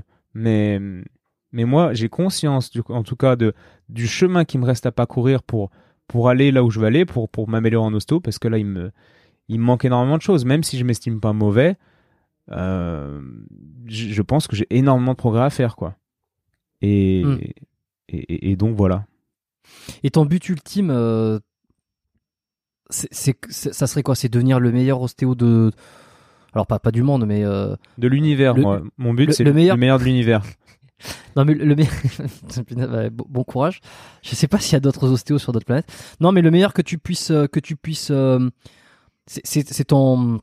C'est vraiment ton mantra dans la vie de tous les jours. Euh, Non, non, non, pas du tout. En fait, c'est un peu comme ce qui se dit en développement, en développement personnel. Tu sais, les sites de coaching, là, deviens la meilleure version de toi-même, etc. Tu vois ça de partout. Mais moi, c'est un peu ça, c'est devenir la meilleure version de moi-même en tant qu'ostéo, en tant qu'homme. Mais, mais je me comparerai pas. Le but, c'est pas de devenir le meilleur et ça a aucun sens d'être le meilleur parce que t'es pas le meilleur pour tout le monde, tu vois. Ça voilà, a vraiment pas de dire, sens. meilleur Donc pour moi, qui? c'est le meilleur par rapport à qui, qui j'étais l'année dernière, à, à comment je. Enfin, en fait, c'est le chemin qui est extrêmement euh, gratifiant. Je trouve le chemin de l'ostéopathie et, et qui, qui va dans le même sens que mon chemin de vie. Je pense qu'il y a quand même beaucoup de parallèles. euh, entre mon évolution en tant qu'homme et mon évolution en tant que thérapeute. Et, et c'est ça qui m'intéresse, devenir, oui, la, la, meilleure version de moi-même, si tu veux, mais, mais non, je te dirais, je te dirais jamais que c'est devenir le meilleur. Euh, enfin, ça n'a pas de sens. Devenir le meilleur, ça, ça veut rien dire, quoi, tout simplement. Mmh. Et cette ouverture euh, que tu as eue sur ta pratique, donc y a, tu m'as dit il y a trois ans, où tu as vraiment eu ce, déclic sur euh, ta, ta, ta, propre, enfin la, thérapie. Euh, Est-ce que tu l'as ressenti aussi dans, je sais pas, dans la vie de tous les jours, dans ta pratique sportive ou, dans euh, euh dans tes actions quotidiennes Est-ce que tu as eu l'impression que ça que ça, ça a changé d'autres domaines dans ta vie perso Ouais, un petit peu, forcément. Je pense pas que tu puisses dissocier. Enfin, ton évolution en tant qu'ostéo, en tout cas je parle pour moi, mon évolution en tant qu'ostéo influence mon évolution en tant qu'homme et, donc ma vie euh, privée, etc. Ouais, bien sûr, bien sûr. Mais ça change pas tout non plus, tu vois. J'ai j'ai quand même plein de potes que que que que que, comment dire qui n'évoluent pas forcément dans le même sens que moi, puis on est quand même potes, tu vois. Mais oui, ça, ça impacte forcément ma ma vie, c'est clair. C'est clair. J'arrive pas à dissocier. Il y en a qui dissocient, tu sais, le, quand ils ferment la porte du cabinet, ou alors j'ai des collègues Enfin, je connais des gens qui euh, sont thérapeutes et qui éteignent leur portable euh, le vendredi après-midi parce qu'ils prennent leur vendredi après-midi et ils leur allument le lundi euh, en début d'après-midi parce qu'ils prennent le lundi matin pour eux, tu vois, pour avoir trois jours, tout ça. Bref, et je juge pas du tout, je juge pas du tout.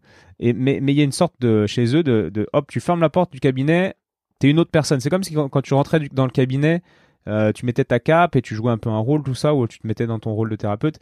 Et mhm. J'abuse, hein, j'abuse. Là, je te fais un, portrait pour dire que moi, en fait, je suis... il y a vraiment une continuité. Là, qui je suis, là, je suis dans, mon espace de coworking. En fait, je suis le même, je suis le même que, que, au cabinet, que, que, que si j'étais euh, en train de faire du sport ou en soirée. En soirée, je t'avoue que je fais beaucoup plus le con, mais, mais je suis quand même le même, quoi. C'est et, et, ça, je suis très très content de ça, de cette espèce de cohérence qu'il y a en moi. J'en suis content, quoi. Ok. C'est quand que t'as fait ton tour du monde? C'était en 2013, j'avais 24 ans. Attends. 2013 ou 2014, je, je sais même plus. Je sais même plus. Donc t'avais fini tes études et c'est quoi? T'as voulu faire une comme une année sabbatique euh, et, partir Ouais, en fait, en fait j'avais du mal avec l'idée de, de commencer à me mettre tout de suite à, à ouvrir un cabinet euh, tout de suite dès la sortie de l'école. J'étais jeune, comme je disais tout à l'heure, à 22 ans et quelques, j'étais déjà diplômé. Euh, et puis j'avais une copine euh, qui était espagnole à l'époque et qui, qui, était, euh, qui vivait à Lyon en Erasmus. Et, j'étais amoureux et du coup je devais, on devait se rejoindre. Elle devait finir son année en Espagne, à Valence. Et moi je me suis dit, bah parfait, je vais la rejoindre. Et puis après je vais commencer à bosser en Espagne, tout ça. Puis après on voulait voyager tous les deux. Et bref, bon, on s'est séparés pour, pour des trucs. Et, euh, et, je me suis retrouvé avec mon diplôme. Je, je, bossais déjà avec cette, euh, cette dame qui était une prof qui m'avait fait venir bosser dans son cabinet. Et, euh, et donc je me suis dit non mais quand même je veux pas je veux pas rester là. Enfin j'aurais pu rester le cabinet. J'étais collaborateur, ça tournait déjà bien tout ça. Mais ça me faisait flipper quoi. À 23 ans de m'installer, c'était pas la vie. Je voulais avoir des, des, histoires à raconter à mes enfants. Je voulais avoir vécu des trucs. Je voulais avoir une vie. ça me faisait peur de rentrer dans une vie un peu rangée alors que j'avais rien vécu, hormis des, des soirées étudiantes, et puis, euh, puis voilà quoi. Je voulais vraiment voir, voir, voir le monde, entre guillemets, c'est cliché de dire ça, mais c'était ça. Et, euh, et, et, donc j'ai bossé un petit peu, j'ai bossé six mois en fait après mon, après mon diplôme. Euh, puis ça tournait, comme je dis, donc j'ai mis de l'argent de côté. Puis à côté, j'étais aussi serveur dans un bar. J'étais, euh, j'étais, je faisais l'accueil dans un conservatoire le week-end. Enfin, je bossais genre bout à bout, je bossais 100 heures par semaine, tu vois. Mais je m'étais dit, bon déjà je m'étais un peu mis là-dedans parce que je m'étais séparé donc je m'étais mis à fond dans le boulot c'était une sorte de comment dire de, de, de, période tampon quoi. de remplacement ouais et, bon et puis j'avais cet objectif de partir euh, faire un voyage oublier cette fille euh, et puis voir le monde et puis me libérer et puis revenir enfin transformer transformer ou pas revenir j'avais ça c'était ouf parce que j'étais euh, ah ouais? J'étais en, en, en c'était où? C'était en Indonésie et j'ai, ouais, j'ai vécu des moments où je me suis dit c'est, c'est dingue en fait. J'ai 25 ans et là tout peut se passer. J'ai pas de crédit, j'ai pas de meuf, j'ai, je parle anglais. Enfin, tout, tout pouvait arriver. Tu vois, je pouvais rencontrer quelqu'un ou, ou me poser euh, à Singapour et j'ai failli le faire d'ailleurs, ou alors en Australie, n'importe où quoi. Et cette sensation, c'était, c'était énorme. Et parce que attends, ton objectif c'était de, de, partir et de revenir ou tu te disais je pars et puis on verra si je re... Euh, t'avais, t'avais un plan quand même? Ouais, non, j'avais pas trop de plans. Je m'étais fait une petite liste de choses. Je voulais revenir bilingue, trilingue, même parler anglais, espagnol. Et puis, euh, je voulais euh, voir le Machu Picchu, visiter le Taj Mahal, tu vois, faire deux trois trucs comme ça. Et puis je me fais une petite liste de choses, tu sais, un peu intimes qu'on qu'on veut faire avant de mourir, que je partagerai pas ici. Et euh, Merde. du coup, non, non, pas tout, pas tout. Mais euh, mais ouais, j'avais des petits des petites choses que je voulais que je voulais aller voir quoi et expérimenter. Et bref, donc c'est ce que j'ai fait et j'avais en tête de me poser Donc, quelque part, de vivre expat. Ouais, j'étais tout seul, ouais. De vivre, euh, de m'expatrier quelque part dans le monde, tu vois, un endroit cool. J'imaginais Dubaï, euh, mais c'est parce que je connaissais pas. Maintenant que je Ça, connais, j'ai-. Non. Bah, je suis content d'y aller. C'est assez riche culturellement, mais je- non, je me vois pas du tout là-bas. Hmm. Et euh, j'imaginais Singapour, j'imaginais l'Australie, j'imaginais la Nouvelle-Zélande et, euh, et les pays du Nord, les pays scandinaves. Et donc, je passais partout, toutes ces zones, et puis j'ai créé des liens, des contacts partout. J'ai failli aller à, à comment s'appelle, à Singapour, mais il y, a eu, il y avait un problème de diplôme. Il faut un diplôme anglais en fait pour bosser là-bas. Et En tant- ouais, en euh, tant qu'ostéo, ouais. Ouais, en tant qu'ostéo. Bref, hein, c'était trop compliqué, j'avais essayé, puis c'était Hmm. compliqué. Et en fait, pendant ce temps-là, j'étais déjà revenu en France, et euh, parce que j'ai plus de sous et tout ça. Donc, je rebossais dans le cabinet où je bossais. Et euh, puis là, j'étais avec mes potes, j'étais dans Lyon, je me suis dit, attends, mais t'es con, quoi. Enfin, Lyon, c'est trop bien, et euh, et t'as du boulot ici. Et en fait, j'ai réalisé surtout que tous les trucs de ouf qui se passaient pendant mon voyage dépendaient du, de, de mon état d'esprit. Et le fait de se mettre dans un état d'esprit un peu de backpacker, dans une ville comme Lyon, et ben en fait tu rencontres des gens trop cool, il se passe des trucs trop cool. Et, le- et le voyage au final c'est, je veux pas faire le gars un peu euh, qui donne Ouais, je- je philosophiques, mais, euh, Intérieur. mais, le, mais le voyage ouais c'est plus c'est plus ton mindset qui, qui te fait qui fait de toi un voyageur parce que tu peux voyager et être dans, et être fermé d'esprit et, et pas voyager quoi au final. Combien de temps t'as passé euh, pour le coup là? C'est- 13 mois, 13 mois de voyage. Ah oui, quand même. Ah oui, oui. Donc quand tu dis je suis rentré parce que j'ai plus de sous, c'est parce que tu t'as passé un moment, quoi. Ouais, j'en ai mis un peu de côté Ah. quand même, mais c'est. Ouais. Ok. Et, et, euh, parce que tu sais, avant que j'arrive à Montréal, moi, je- j'avais un peu regardé aussi. euh, je, je voulais pas vraiment rester en France euh, pour diverses raisons, mais parce que j'avais aussi, je pense, cet attrait, cette envie de voyager, de faire autre chose. L'angoisse absolue de terminer les études, s'installer directement, et puis voilà, et puis t'as pas vu d'autre chose. C'est un truc que j'ai beaucoup ressenti. C'est la raison pour laquelle j'ai décidé aussi de m'expatrier. Alors, je suis pas parti dans l'idée de, voyager beaucoup et de faire un tour du monde. Moi, c'était euh, juste passer de l'autre côté de l'Atlantique et puis euh, tenter ma chance ou en tout cas euh, essayer de faire quelque chose, découvrir quelque chose de nouveau et voir où ça mène. Et puis ça a mené jusque là et puis je suis toujours là et puis et puis voilà jusqu'à jusqu'à quand je sais pas mais mais faire un tour du monde c'est quelque chose. Tu t'avais un t'avais un but. Je veux dire à un moment donné tu t'es dit euh, tiens, je, je vais essayer de m'installer dans tel pays. Il va falloir que je regarde toutes les administrations, parce que c'est ce que j'avais dû faire. Hein. Euh, Tu peux pas travailler n'importe où avec ton diplôme, donc tu me dis Singapour, mais c'est le cas dans, dans, dans tellement de pays finalement. Même, même à Dubaï, je crois. C'est une sacrée galère pour les bosser là-bas en tant qu'ostéo. Ouais, mais c'était vite vu parce qu'après avoir vu Dubaï, je me suis dit que je voulais pas y aller. Pareil en Australie, euh, pareil en Nouvelle-Zélande. Et Ah oui, donc toi, euh, tu t'y vas, t'y vas, et puis euh, c'est comme ça que tu te rends compte là où tu vas aller, quoi. Ouais, c'est ça, c'est ça. En fait, euh, tu sais, j'avais des, mais ça c'est aussi classique. J'avais j'avais une idée des, des endroits que j'allais aller voir. Enfin, j'avais Mm. une idée sur ces endroits. Puis quand quand t'es dans l'endroit même, tu te rends compte que l'idée que t'as, elle est à côté de la plaque, quoi. Et le fait Ouais. de réaliser ce que c'était vraiment, euh, parce qu'à l'époque, enfin même aujourd'hui, c'est peut-être un discours. En tout cas, je l'en- je l'entends moins, mais je pense qu'il existe toujours. Tu sais, c'était l'idée, c'était de, de- de la génération peut-être du dessus qui disait mais si tu peux partir de la France, pars. Mais la France c'est de la merde, machin truc. Euh, puis en fait, euh, en fait, la France, il y a, il y a- il y a des choses qui sont qui sont pas top, mais il y a des Mm. choses bien. Et en fait, comme partout, Oui. quoi. Et il suffit de, Oui, placer le curseur euh, d'une certaine manière, et puis de se focaliser sur ce qui est bien en France. Et moi, je suis refait d'être en France. Là, je suis très content d'être à Lyon.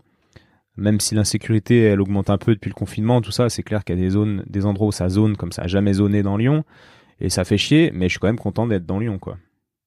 Ce qui est important pour moi aujourd'hui, c'est c'est vraiment de vivre, de vivre dans, enfin, comment dire Ouais, j'ai envie de vivre euh, une vie riche et, et que je sois à Lyon ou ailleurs. En fait, à Lyon, à Lyon, Lyon me permet carrément de vivre, vivre la vie riche dans le sens où, où j'entends le mot riche, quoi.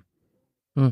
Donc je suis content. Je pense aussi, ça, ça dépend. euh, tu sais, c'est tout est tout pays où tu vis, euh, c'est un compromis quoi. Tu vois, tu vois, là peut-être en France, t'as des euh, bon. Si, si on pense que par rapport à ça, parce qu'il y en a beaucoup qui partent pour ces raisons-là, il y a il y a il y a des impôts, mais il y a aussi un système de il y a un système de santé. Euh, bon, si tu vas, j'en sais rien, à Dubaï par exemple, bon, t'as pas d'impôt, euh, mais t'as pas de système de santé. Euh, alors peut-être que quand t'as 20 ans, euh, l'un des deux t'attire le plus parce que euh, t'as peut-être moins besoin d'hôpitaux, admettons. Et puis quand t'as euh, 60, euh, euh, bah, tu préfères peut-être être dans, dans l'autre pays. Donc, et puis en fonction de tes valeurs aussi. Donc tout pays a ses bons et ses mauvais côtés. Y a, y a- je pense qu'il n'existe pas de truc parfait parce que par par par définition, s'il y a quelque chose qui est bien, c'est il y a une contrepartie derrière. Euh, donc ça dépend de, de, de plein de choses. Euh, T'as eu un, je sais pas, non, tu, voulais rebondir là-dessus? Non, ouais, ouais. Moi, je voulais, je voulais dire, j'ai réalisé un truc, je sais pas si ça te le fait, c'est que dans les pays, il y, a des- il y a des endroits où je me sentais très bien, mais euh, je discutais avec des expats, des gens qui vivaient là, et il y avait toujours ce truc de, en fait, tu te sens jamais chez toi. Et ça, je l'ai carrément senti. Et à Lyon, là, ce que je kiffe, c'est que j'ai l'impression d'être chez moi. Mm. Et c'est pas que je suis casanier ou je sais pas, mais tu vois, d'aller Mm. au resto, là, j'étais au resto à midi avec un pote. Enfin, tu vois, dans la rue, là, dans mon quartier, c'est impossible que je fasse une journée sans que je croise quelqu'un que je connaisse, tu vois. Et le fait de se sentir chez soi, de parler la langue, pouvoir faire les petites blagues qui vont bien et, euh, et, puis que l'autre comprenne, etc. Tu sais, ces petites blagues que les gens ils comprennent pas quand tu les fais en anglais et que tu passes pour un con. Enfin, ils Mm. disent c'est qui ce gars chelou là? Et, euh, et, et- tous ces petits détails fait que fait que je suis content aussi d'être en France parce que je me sens, je sais pas encore, je me sens chez moi quoi. Mhm. J'aime- bien ça et je dis pas que t'es né à Lyon, hein? Ouais je suis né à, grandi Ma- à- à Mâcon. Dans, non, j'ai grandi à, dans l'Ain, vers Bourg-en-Bresse. Ah. et je suis arrivé à Lyon après, je suis arrivé pour mes études, tu vois, à 18 ans. Et... Pour, pour qu'un stress, euh, on dit. euh, je sais pas si tu connais euh, From Ah, non. God parce qu'il est, il est du coin. Tu, tu connais pas Fkan Fkan Kurnez Il- C'est un humoriste? il- Oui, si on veut. Non, c'est pas. C'est un. C'est un YouTuber euh, qui fait euh, qui fait de la qui fait de la musculation depuis qui est très depuis très longtemps sur YouTube. C'était un des premiers. Euh, tu sais avec euh, Thibaut InShape, avec Bodytime, tout ça, il est là depuis le début. Et, euh, et lui, eh ben, que je dis oui parce que euh, il est assez drôle, quoi. Tu vois, il a il a sa personnalité qui est assez extravagante et il dit il, il habite enfin il est autour de, de, de cette région là et il appelle ça Bourg en stress parce que bon il y a pas y a pas grand chose à faire apparemment Ouais, c'est pas ouf, bon. Mais ouais, d'accord, non, je connaissais pas ce, ce truc. non il est Ni ce il- gars il- d'ailleurs. Euh, il faut- faudrait que j'aimerais beaucoup le recevoir ici, mais encore, je, on, on me l'a recommandé beaucoup et ça fait ça fait partie de ces invités que j'aimerais tellement faire un épisode avec lui, euh, mais très difficile à, à rejoindre. C'est quelqu'un qui fait euh, pas énormément d'apparitions publiques sur d'autres chaînes ou quoi. Il contrôle un petit peu ce qu'il fait. Euh, donc euh, FKN, si tu passes par là, euh, t'as un, t'as un co un, un co je sais pas, un, un co-naissant de la même ville, voilà. Si ça- je sais pas. Parce que lui, il vit à Bourg-en-Bresse? Euh, ben, je, je connais pas exactement sa vie parce que je regarde pas tout le temps toutes ses vidéos, je, je le suis pas, mais je sais que il y était pendant une bonne partie euh, dans la, dans ouais. Bon, après, on s'en- on s'en fout, on, je- on le connaît pas. Passons, changeons de sujet. Tu voulais me dire quoi, euh, du coup? C'est quoi le pays qui t'a où t'as eu le plus de où tu t'attendais à quelque chose et finalement ça a été le, le total opposé? Ce qui t'a le plus marqué en termes Bah, de l'Au- L'Australie, je pense. L'Australie, ça a été ma plus grosse claque parce que je sortais d'Indonésie et d'Asie où des gens étaient. Enfin, déjà, je voyageais donc euh, de base seul, mais j'étais jamais seul. Je rencontrais des gens, tout ça, et euh, j'étais tout le temps en, en petit groupe ou avec quelqu'un. Enfin, c'était top. J'ai rencontré des gens de ouf. Et euh, et on m'avait vendu. Enfin, l'Australie, j'avais une image encore une fois d'un pays très accueillant avec des gens très friendly, tout ça. Et, euh, et en fait, je suis arrivé là-bas. Alors oui, il y avait un truc aussi que je faisais, c'est que je demandais aux gens dans la rue pour dormir chez eux. Tous les pays où c'était un peu cher, bah, je faisais un peu comme le gars là, Antoine de Maximi, qui dort chez, chez l'inconnu. Bah, moi, je faisais pareil. Et, et déjà là, ça fait vraiment, comment dire, t'as, une image un peu différente que si tu vas direct dans ton hôtel ou ton auberge, je ne sais pas.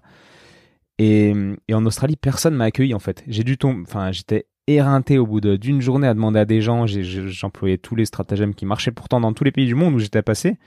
Et là, ça marchait pas. Les gars, ils étaient là, ah non, désolé, j'ai quelqu'un sur mon canapé, ah sorry bro, machin. Ils t'appellent bro, tu vois. Mais en fait, ils s'en branlent. Il n'y a, il y a pas du tout ce. C'est fake. En fait, j'ai été très très déçu et triste par le, le côté fake de l'Australie. En tout cas, c'est moi qui l'ai perçu comme ça. hein. Mhm. Euh, je dis pas que je suis en train de dire une vérité. Mais je me suis dit, mais c'est quoi ce pays de merde où les gens sont faux comme j'ai jamais vu? Et euh, ouais, j'étais très déçu de l'Australie, quoi. Voilà. Tu, penses qu'en France, euh, ce- si euh, admettons tu faisais un tour de France comme ça en essayant de, de dormir chez l'habitant, euh, les gens seraient, les Français seraient plus accueillants que les, euh, les Australiens par exemple? Je pense, ouais, je pense. Ouais, ouais. Ouais. Ouais, ouais. Bah moi je fais, je fais, j'ai pas fait ça. Je me suis toujours dit, vas-y, il faut que je me fasse un tour de France où je dors chez l'habitant, mais ça passerait mieux parce que je parle la même langue et tout. Ils verraient, ils verraient que je, je, je suis gentil, tout ça. Donc je pense que je m'incrusterais facilement chez les gens. En tout cas en autostop, euh, pareil en autostop, ça c'est intéressant hein, de voir les, les, endroits où ça marche, ça marche pas. Plus tu vas dans le nord, plus tu vas en Scandinavie, plus moins ça marche. C'est ce que j'ai remarqué. Ah il y a beaucoup de gens qui m'ont dit ça aussi. Ouais.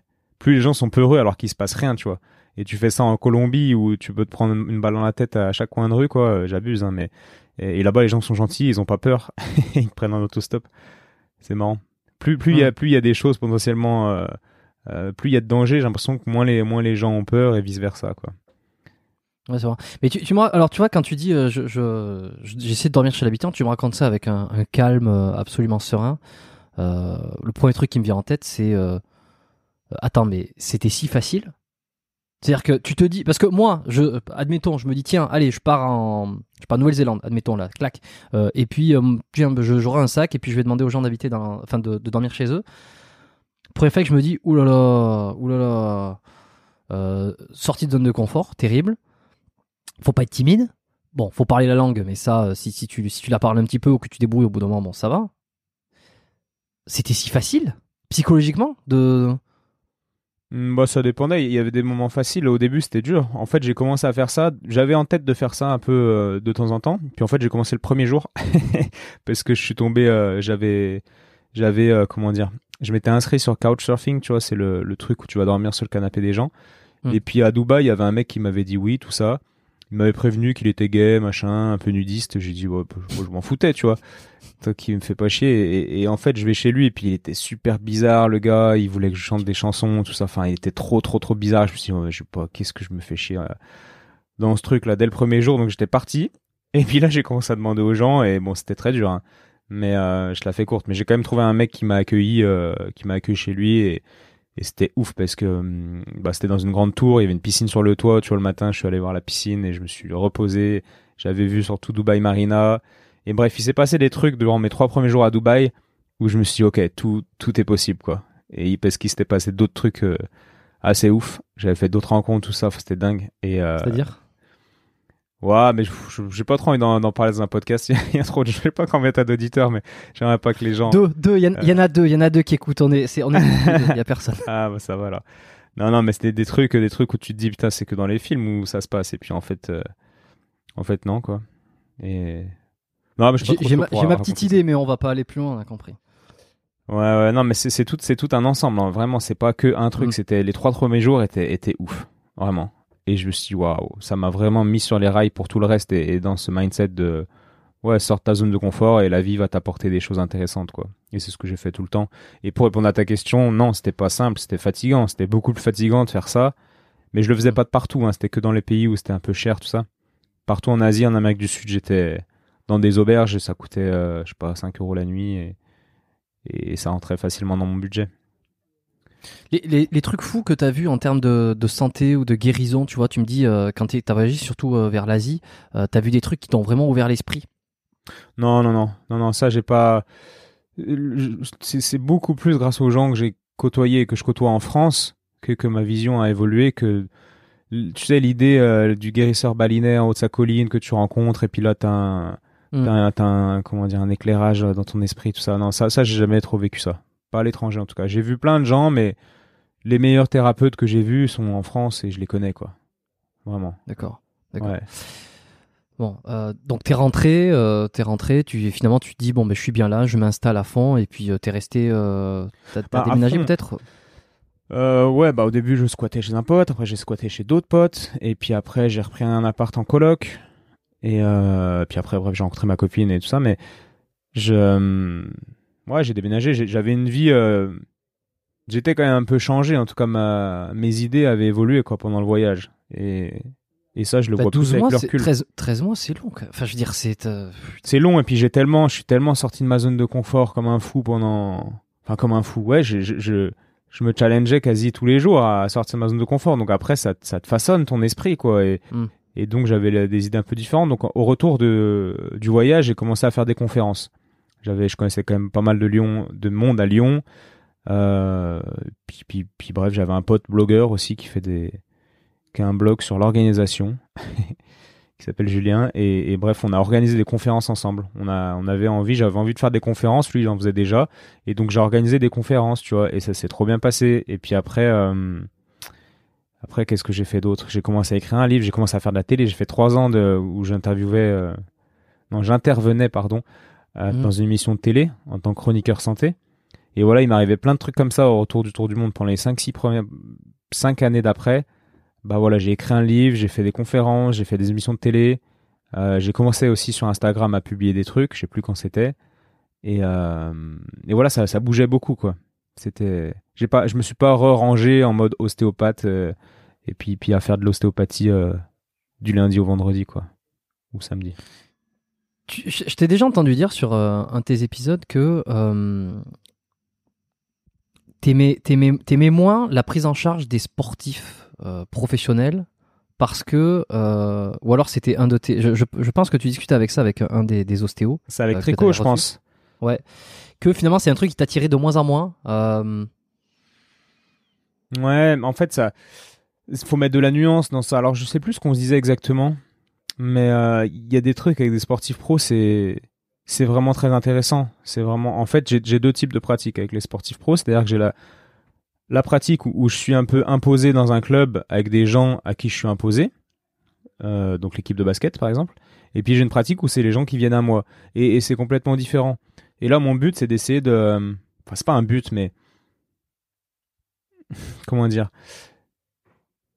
dans, le sport, il y, a, vraiment cette image, comme on disait tout à l'heure, où, on considère l'ostéopathie comme euh, comme la thérapie manuelle. Et moi, j'ai vraiment envie d'apporter l'ostéopathie, l'ostéopathie quoi, et pas la thérapie manuelle, l'ostéopathie dans le monde du sport. Donc, euh, donc voilà. Mais c'est assez, assez, frustrant parce que des fois, les médecins ou quoi, ils, ils se rendent pas compte de ce que tu fais. Puis ils ont pas le temps de s'y intéresser. Donc, ça me frustrait avant, tu vois. Et là, je suis dans un, dans un état d'esprit où je me dis, c'est pas grave. De toute façon, je peux pas, je peux pas faire changer ou évoluer des, des gens. Enfin, je, je, je contrôle pas les gens, quoi. Et, euh, et j'essaye d'amener l'ostéopathie, ça me motive, tu vois, d'amener l'ostéopathie dans, dans le sport. Et le sportif est chiant dans le sens où, où, c'est toujours, c'est ce que Tricot disait, c'est toujours de la dernière minute, euh, euh, régler un problème que, que tu peux pas régler, il va, vouloir, il va falloir que tu le règles, si tu le règles pas, c'est pas bien. Tu vois, il y a des choses, des, des, délais qui respectent pas, etc. Et, et ça, c'est frustrant, mais pour l'instant, je l'accepte vraiment bien. Tu vois, je vois, je vois le sport pro comme un challenge, ça me challenge en tant qu'ostéo et, et j'aime ça. Mais je pense qu'à un moment donné, j'aurais plus envie de me faire chier avec ça, quoi. Je pense. Ok, là, tu parles de ta pratique des, pros. Ouais, des pros, ouais. ouais. Parce que j'imagine qu'à 50 ans, j'aurais pas envie de, de, prendre des appels, travailler le dimanche, voir le coach un, samedi soir. tu vois, ça, c'est typique du monde pro. Et, euh, et là, je suis content, encore une fois, parce que ça me challenge. Mais à mon avis, euh, ouais, dans 20 ans, dans 20 ans, je, je, serai plus dans ce mode, quoi. Je pense pas. Mais le, le, mec qui vient de voir, tu vois, qui fait, euh, je sais pas moi, 5, 4, 5 heures de euh, séances de sport par semaine, tu vois, qui se, qui s'entretient bien, peu importe la discipline. Euh, lui, t'es pas dans ce, il vient te voir à ton cabinet, t'es pas dans ce schéma-là euh, de dernière minute, c'est-à-dire que tu vas prendre ton temps. Et lui, t'aimes, tu, t'apprécies ben, travailler avec lui? Je, répète un truc que j'ai dit sur, euh, sur des anciens épisodes quand je discutais avec des ostéos, que justement ce que j'apprécie avec les sportifs euh, qui viennent te voir comme ça, c'est que déjà il y a une démarche. Bon, tous ceux qui viennent te voir, il y a une démarche, tu me diras. Mais il y a une démarche euh, consciente un peu. C'est-à-dire que quand tu lui parles euh, d'anatomie, quand tu lui parles un petit peu de, de comment ça se passe, de, de, de, ce que tu vois, de ce que tu retrouves, il y, il va, il va être content de le savoir. Euh, il va peut-être te poser des questions. Il, il va être, euh, euh il va se, il va s'impliquer un peu dans son traitement aussi. Ça dépend. Ça, ça, dépend. Je, je, je, dirais pas ça parce que là, quand tu me dis ça, j'ai plein de contre-exemples qui me viennent en tête et encore une fois, on peut pas trop euh, ouais. catégoriser. Mais euh, mais déjà avec les, en fait, avec les sportifs, je fais, je fais de l'ostéopathie et tu vois, c'est un collègue à toi de, au Canada qui s'appelle Nicolas qui avait demandé mais comment tu travailles avec tes basketteurs, tout ça machin? Et je dis, bah, j'essaye de faire de l'ostéopathie, en fait. Donc, donc et, avant tout, ce sont des humains. Alors certes, euh, on dit c'est des Ferrari, c'est pas des deux chevaux, machin, machin. Mais oui, c'est vrai, si tu veux, mais ça reste, tu fais quand même de l'ostéopathie, quoi, au final. Et tu prends en charge l'humain avant de prendre en charge la machine. Et il y a un humain derrière chaque sportif. En fait, moi, je vois pas le sportif comme euh, comme comme euh, comme un ensemble de muscles et d'os. Encore une fois, comme j'ai pas que la vision biomécanique, parce que le sportif, il y a, y a sa femme à la maison, il y a ses enfants, il y a, y a des troubles du sommeil, il y a, y a de l'émotionnel parce que le coach le fait pas jouer. Il y a, y a plein de trucs. Et moi, c'est ça que je kiffe. C'est c'est prendre le, c'est de l'ostéopathie, quoi. hein. Prendre prendre les choses de manière globale. Et euh, que le sportif ressente son tendon ou pas son tendon, c'est bien si tu veux. Mais je suis Ouais, j'essaye de voir, euh, de faire de l'ostéopathie, quoi, et, et d'être large dans ma, dans ma prise en charge et ma vision. T'as un patient préféré? Un patient préféré? Ouais. Ouais, quelqu'un, un, un- un type, euh, un type de, de patient que, que t'adores ou, euh, ou même au contraire, tu vois, ceux qui te font, euh, ceux qui te, ceux qui te font chier absolument. Ouais, ceux, ceux qui me font chier, on va dire, c'est pas le bon mot, mais c'est ceux qui m'intéressent peut-être. Et encore, non, j'allais dire une bêtise. Je vais dire ce que j'allais dire, mais en fait, ça m'intéresse.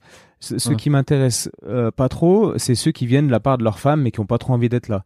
Mais en fait, Ouais. en fait, ça m'intéresse. En fait, ces gens-là, tu vois, quand ils viennent, ça m'intéresse. Je me dis, ah ben, on va, on va voir ce qui se passe, quoi. Tu vois, les trucs un peu curieux. Ça me- C'est un défi avant- aussi. voilà, j'ai quand même ce, ce petit goût pour le challenge et, et en fait, ça m'intéresse ces gens-là. Mais euh, non, le patient, le patient, mon patient préféré, non. euh, non, j'en ai pas, j'en ai pas. Enfin, j'aime bien tout en fait. Parce que mon patient préféré, admettons, je le décris. Si j'ai 10 patients préférés dans la journée, ben, ça aura pas le même goût, tu vois. Et, et Mm. ce que j'aime, c'est voir, euh, voir plein de gens différents. Tu vois, je partage sur Instagram des fois ma journée. Et Mhm. je dis, bah voilà, 8h, 9h, 10h, 11h. Et puis l'âge de la personne et leur métier. Et, et c'est top. Et j'ai- et j'aime que les gens. Ah si, ça j'aime bien, tu vois. J'ai la chance d'avoir beaucoup de patients qui, avec qui je m'entends bien, qui pourraient être des potes. Ça peuvent pas être tous des potes parce que c'est- mathématiquement pas possible. Mais, euh, mais j'ai beaucoup de patients qui sont sympas, quoi. Vraiment sympas, qui, qui sont intéressants, qui ont des trucs à raconter, qui, qui, qui, pourraient être des potes. Ouais, j'ai vraiment beaucoup de patients comme ça j'aime bien. Ça, j'aime bien. Et, comme tu vois beaucoup de monde, alors, euh, enfin, même si tu, de, ton expérience, c'est quoi le, les plus gros problèmes dans notre société aujourd'hui en ce qui concerne la santé? Est-ce que c'est ce qu'on bouffe? Est-ce que c'est comment on se tient? Est-ce que c'est notre manque d'activité, la sédentarité? Il, il est où le souci qui fait qu'on a l'impression qu'aujourd'hui, euh, les gens sont de moins en moins en bonne santé? De ton expérience, de ton œil d'ostéo. Waouh. Voilà, il y a tellement de choses. Il y a, ou- il y a non, mais tellement alors, de facteurs. Non, le, truc numéro truc, un. mais, mais ouais. Non, je pense que c'est un ensemble. Bah, Je mettrais le stress en premier avant la sédentarité. Je pense que quelqu'un qui fait pas de sport, enfin il y a des gens euh, qui, qui font pas de sport, qui sont qui sont sédentaires entre guillemets, mais je trouve qu'ils vont plutôt très bien quoi. Et non, je pense que le stress serait l'ennemi numéro un. Je dirais que le c'est- l'accélération des choses quoi. Tu vois, ça me fait penser tout à l'heure, j'étais en vélo et il y avait quelqu'un qui avait tagué au mur euh, se reposer un, un truc comme se reposer, c'est anticapitaliste. Enfin, c'est freiner le capitalisme. Un truc comme ça. Et je trouvais ça, j'ai failli prendre en photo, puis finalement, euh, j'étais en retard. enfin, j'allais j'allais être en retard. Je voulais pas m'arrêter, mais peut-être que j'irai faire une petite photo artistique la prochaine fois.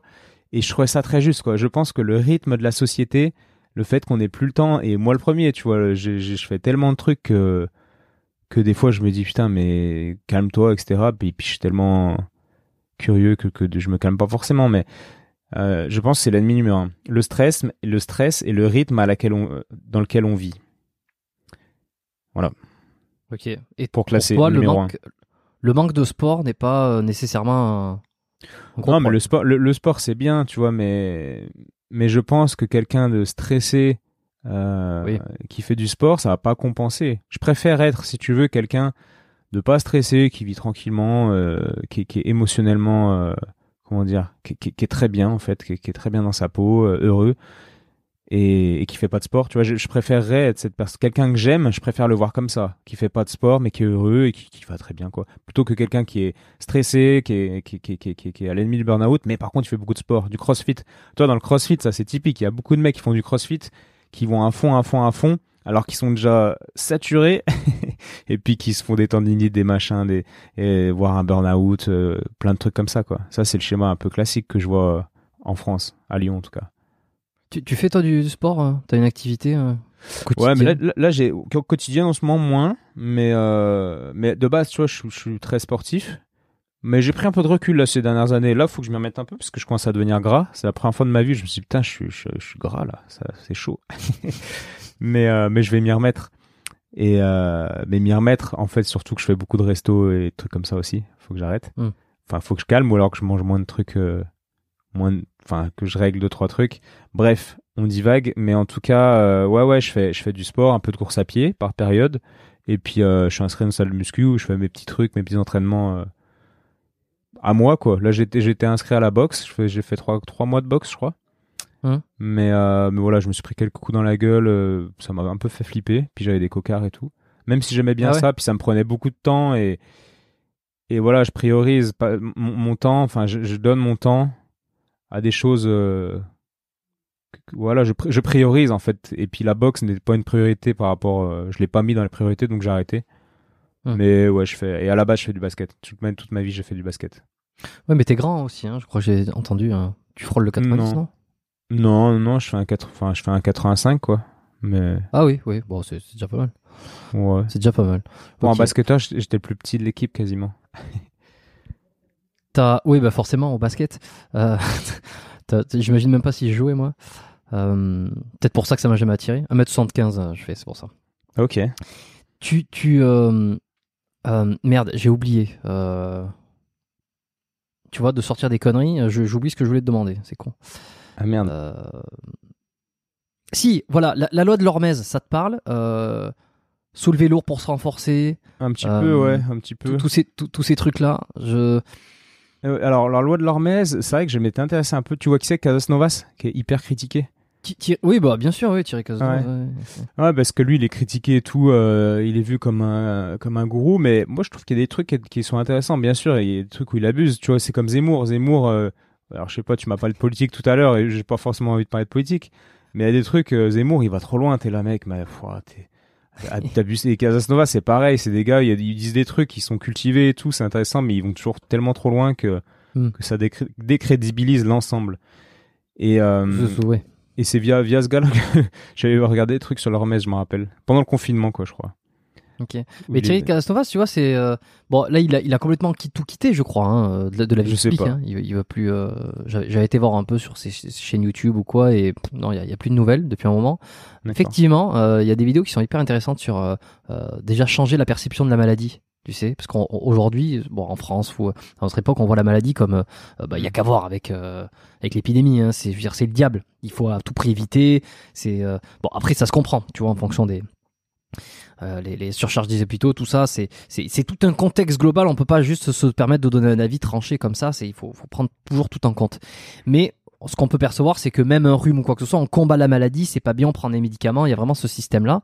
Et euh, lui, il expliquait dans une des, de ses vidéos d'essayer de changer un peu cette perception et que t'es malade, c'est super, ton corps est en train de se renforcer pour combattre. euh, euh, Voilà, moi, le moi ce genre choses, ça, ça me parle, tu vois, ça, ça me parle. Je le prends pas du tout pour un fou en disant ça, quoi. absolument pas. C'est, ça- c'est- ça me c'est- parle c'est bien, même du bon sens. Ouais. Mais la loi de l'Hormèse, ouais, c'est- oui, ça, me parle forcément, mais je pourrais pas trop t'en parler, tu vois, je pourrais pas t'im- Ok. improviser un petit speech dessus. Peut-être, tu, tu dois connaître Pierre Dufresne, peut-être? Non, quand même pas. Pierre Dufresne. Bon, euh, alors je, te- je peux te recommander l'épisode que j'ai fait avec lui, euh, qui est le numéro euh, que je me souviens plus, comme d'habitude. Numéro, si, je l'ai là, 102. 102, Pierre Dufresne. Jette-y une oreille si tu as le temps dans les prochains jours, là, parce que hyper intéressant sur l'adaptation, désadaptation, hormèse, fra- euh, en- le concept d'antifragilité, tu sais, par... Ça, je connais un petit peu, ouais. J'ai un pote qui m'a offert le, le livre, mais c'est un sacré pavé, hein. J'ai regardé des conférences TED et tout, des articles qui résument un peu le concept, mais et puis le livre, euh, le livre est, est- est assez épais, quoi. Je sais pas si tu l'as lu, mais J'ai pas lu le livre, j'ai pareil, j'ai regardé quelques trucs. Euh, c'est intéressant, c'est intéressant à appliquer. euh, alors c'est vrai que moi de suite, j'ai de suite la vision du sport et de la contrainte mécanique, physique, tu vois. Euh, sur- bien, ouais. Que ça soit un poids, que ça soit un- une activité ou quoi, tu mets une contrainte, ça se renforce. Et ça, c'est adapté un petit peu partout, quoi. ouais, C'est pour ça que je voulais ton avis sur partout. Ouais. Tu vois, par exemple, Bon. je sais pas si tu sais ce que c'est qu'un un peuplier, l'arbre. Je, je vois, je, oui, l'arbre, je, je vais taper ça pour avoir une, une meilleure image. Bah, bref, c'est un, c'est un, c'est un arbre, mais je pense que c'est pas le seul arbre. Mais le peuplier, il est connu, euh, de ce que je sais, pour, euh, pour mémoriser un petit peu et, et se servir pour être résilient, entre guillemets. C'est une forme de résilience, en tout cas, je pense. C'est-à-dire que Mhm. si, si il a, il a beaucoup, beaucoup d'eau une saison parce qu'il pleut beaucoup, et ben au début il va il va prendre beaucoup d'eau, beaucoup d'eau, il va il va grandir beaucoup, sauf que ça le rend un tout petit peu plus fragile. Et s'il y a une sécheresse derrière, et ben il va plus subir la sécheresse parce qu'il est allé un peu dans les extrêmes et il adopte un peu euh, naturellement ce que ce que les bouddhistes pourraient appeler la voie du milieu, tu vois. C'est que après avoir souffert d'une grosse sécheresse, et ben il va pas boire l'eau d'un tout d'un coup, il va pas trop grandir, il va peut-être moins grandir, mais boire un peu moins d'eau et euh, tu vois pour moins subir moins subir pardon la sécheresse derrière. Il va pas puiser toute l'eau du sol tout de suite, il va garder un peu de réserve. Et il y a une forme d'intelligence comme ça euh, qui se fait en fonction de ce qu'il a vécu avant. Je te parle d'un arbre. Hein. Et je trouve ça assez ouf, quoi. Ouais. ouais, mais ça me fait penser à ce que tu dis. Et dans la nature, tu mm. vois, il y a plein de phénomènes comme ça. Et, et tu vois, Andrew Taylor Steele, il a une, une phrase, enfin, au bout d'un chapitre de je sais plus d'où, il met euh, Osteopathy is nature et je l'ai mis dans mon cabinet. Et en fait, l'étude de la nature, et ça c'est ce que tous les gars qui, sont dans les concepts un peu biodynamiques, ostéopathie biodynamique en tout cas, vont te, vont te dire, c'est que la, nature est une source d'inspiration énorme pour un ostéopathe. Et ça pareil, quand j'ai découvert ça, ben depuis, j'ai, même des, des, bois, j'ai investi dans, dans, la forêt et tout. Alors c'est pas pour ça euh, spécialement, mais tu vois, je kiffe aller voir mes, mes petites forêts, tout ça, et, et j'ai un œil, un œil sur la vie qui est qui est enrichi, mais énormément enrichi par, euh, par l'ostéopathie, quoi. C'est clair. Tu, tu, penses que ça, cette réflexion sur euh, la, nature, peut-être, euh, on parlait d'hormèse, on parle d'antifragilité, ça manque dans les écoles d'ostéo? C'est beaucoup trop académique sur tests techniques Bien sûr, bien sûr, mais, mais, mais dans, dans, la société en général. Un des problèmes de la société, c'est peut-être ça aussi, c'est la pauvreté spirituelle. Avant, avant le fait de, de faire bouger ses lombaires et de faire des, des chavages, tu sais, en, en yoga. Enfin, c'est peut-être la philosophie. La philosophie manque beaucoup, je pense. Et je suis pas philosophe du tout. Mais, euh, mais ouais, la spiritualité, la philosophie des choses un peu moins pratico-pratiques, tu vois, ce genre de réflexion, à, mon avis, manque beaucoup. Que ce soit dans les écoles d'ostéo ou, ou dans la société, ouais. Hum si tu veux que je développe un peu, mais. Non, non, non, je, parce que je réfléchis en même temps, c'est pour ça. Euh, oui, oui, oui, ça, ça manque. c'est difficile, effectivement. Et, dans le soin, tu vois. Excuse-moi, je te coupe, mais c'est un, ah, une des choses que, que dans, dans, vers lesquelles je vais m'orienter. Je sais pas si tu as vu, j'ai fait un podcast avec un philosophe dernièrement sur la mort qui est un sujet dont on parle assez peu et au final qui est, qui, est au centre quand même de, de, de, notre vie. Ouais, ouais, intéressant.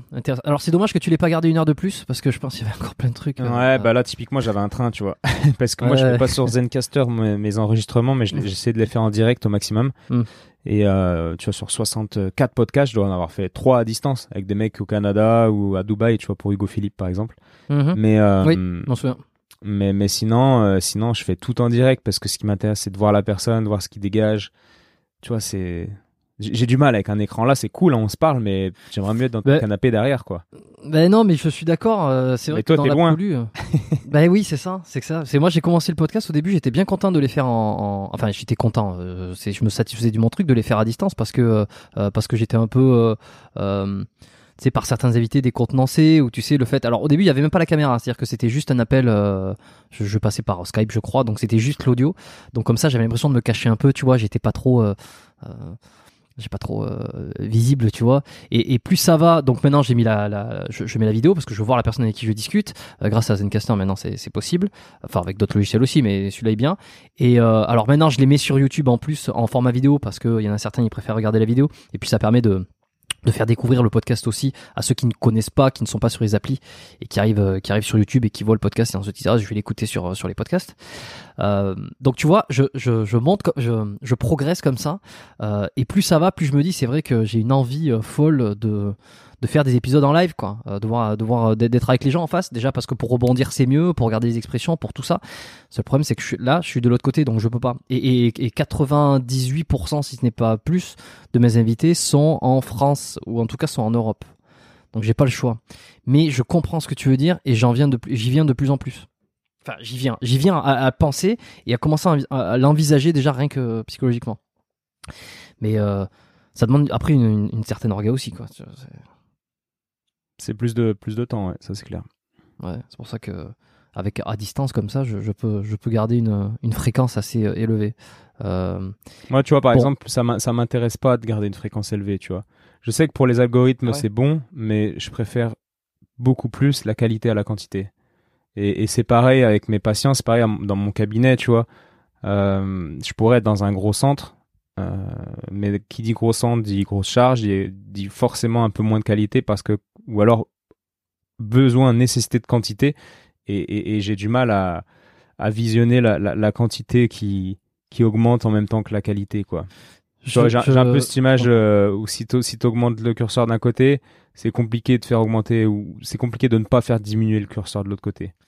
Alors je, vais citer un de tes invités qui est Yann Piette, qui était pas sur ton podcast et qui à l'époque n'avait pas ce pseudo-là. Euh, tu dois peut-être que tu dois connaître, euh, qui avait un autre pseudo sur sur une autre chaîne et je crois qu'il avait dit un jour euh, dans le domaine des rencontres notamment.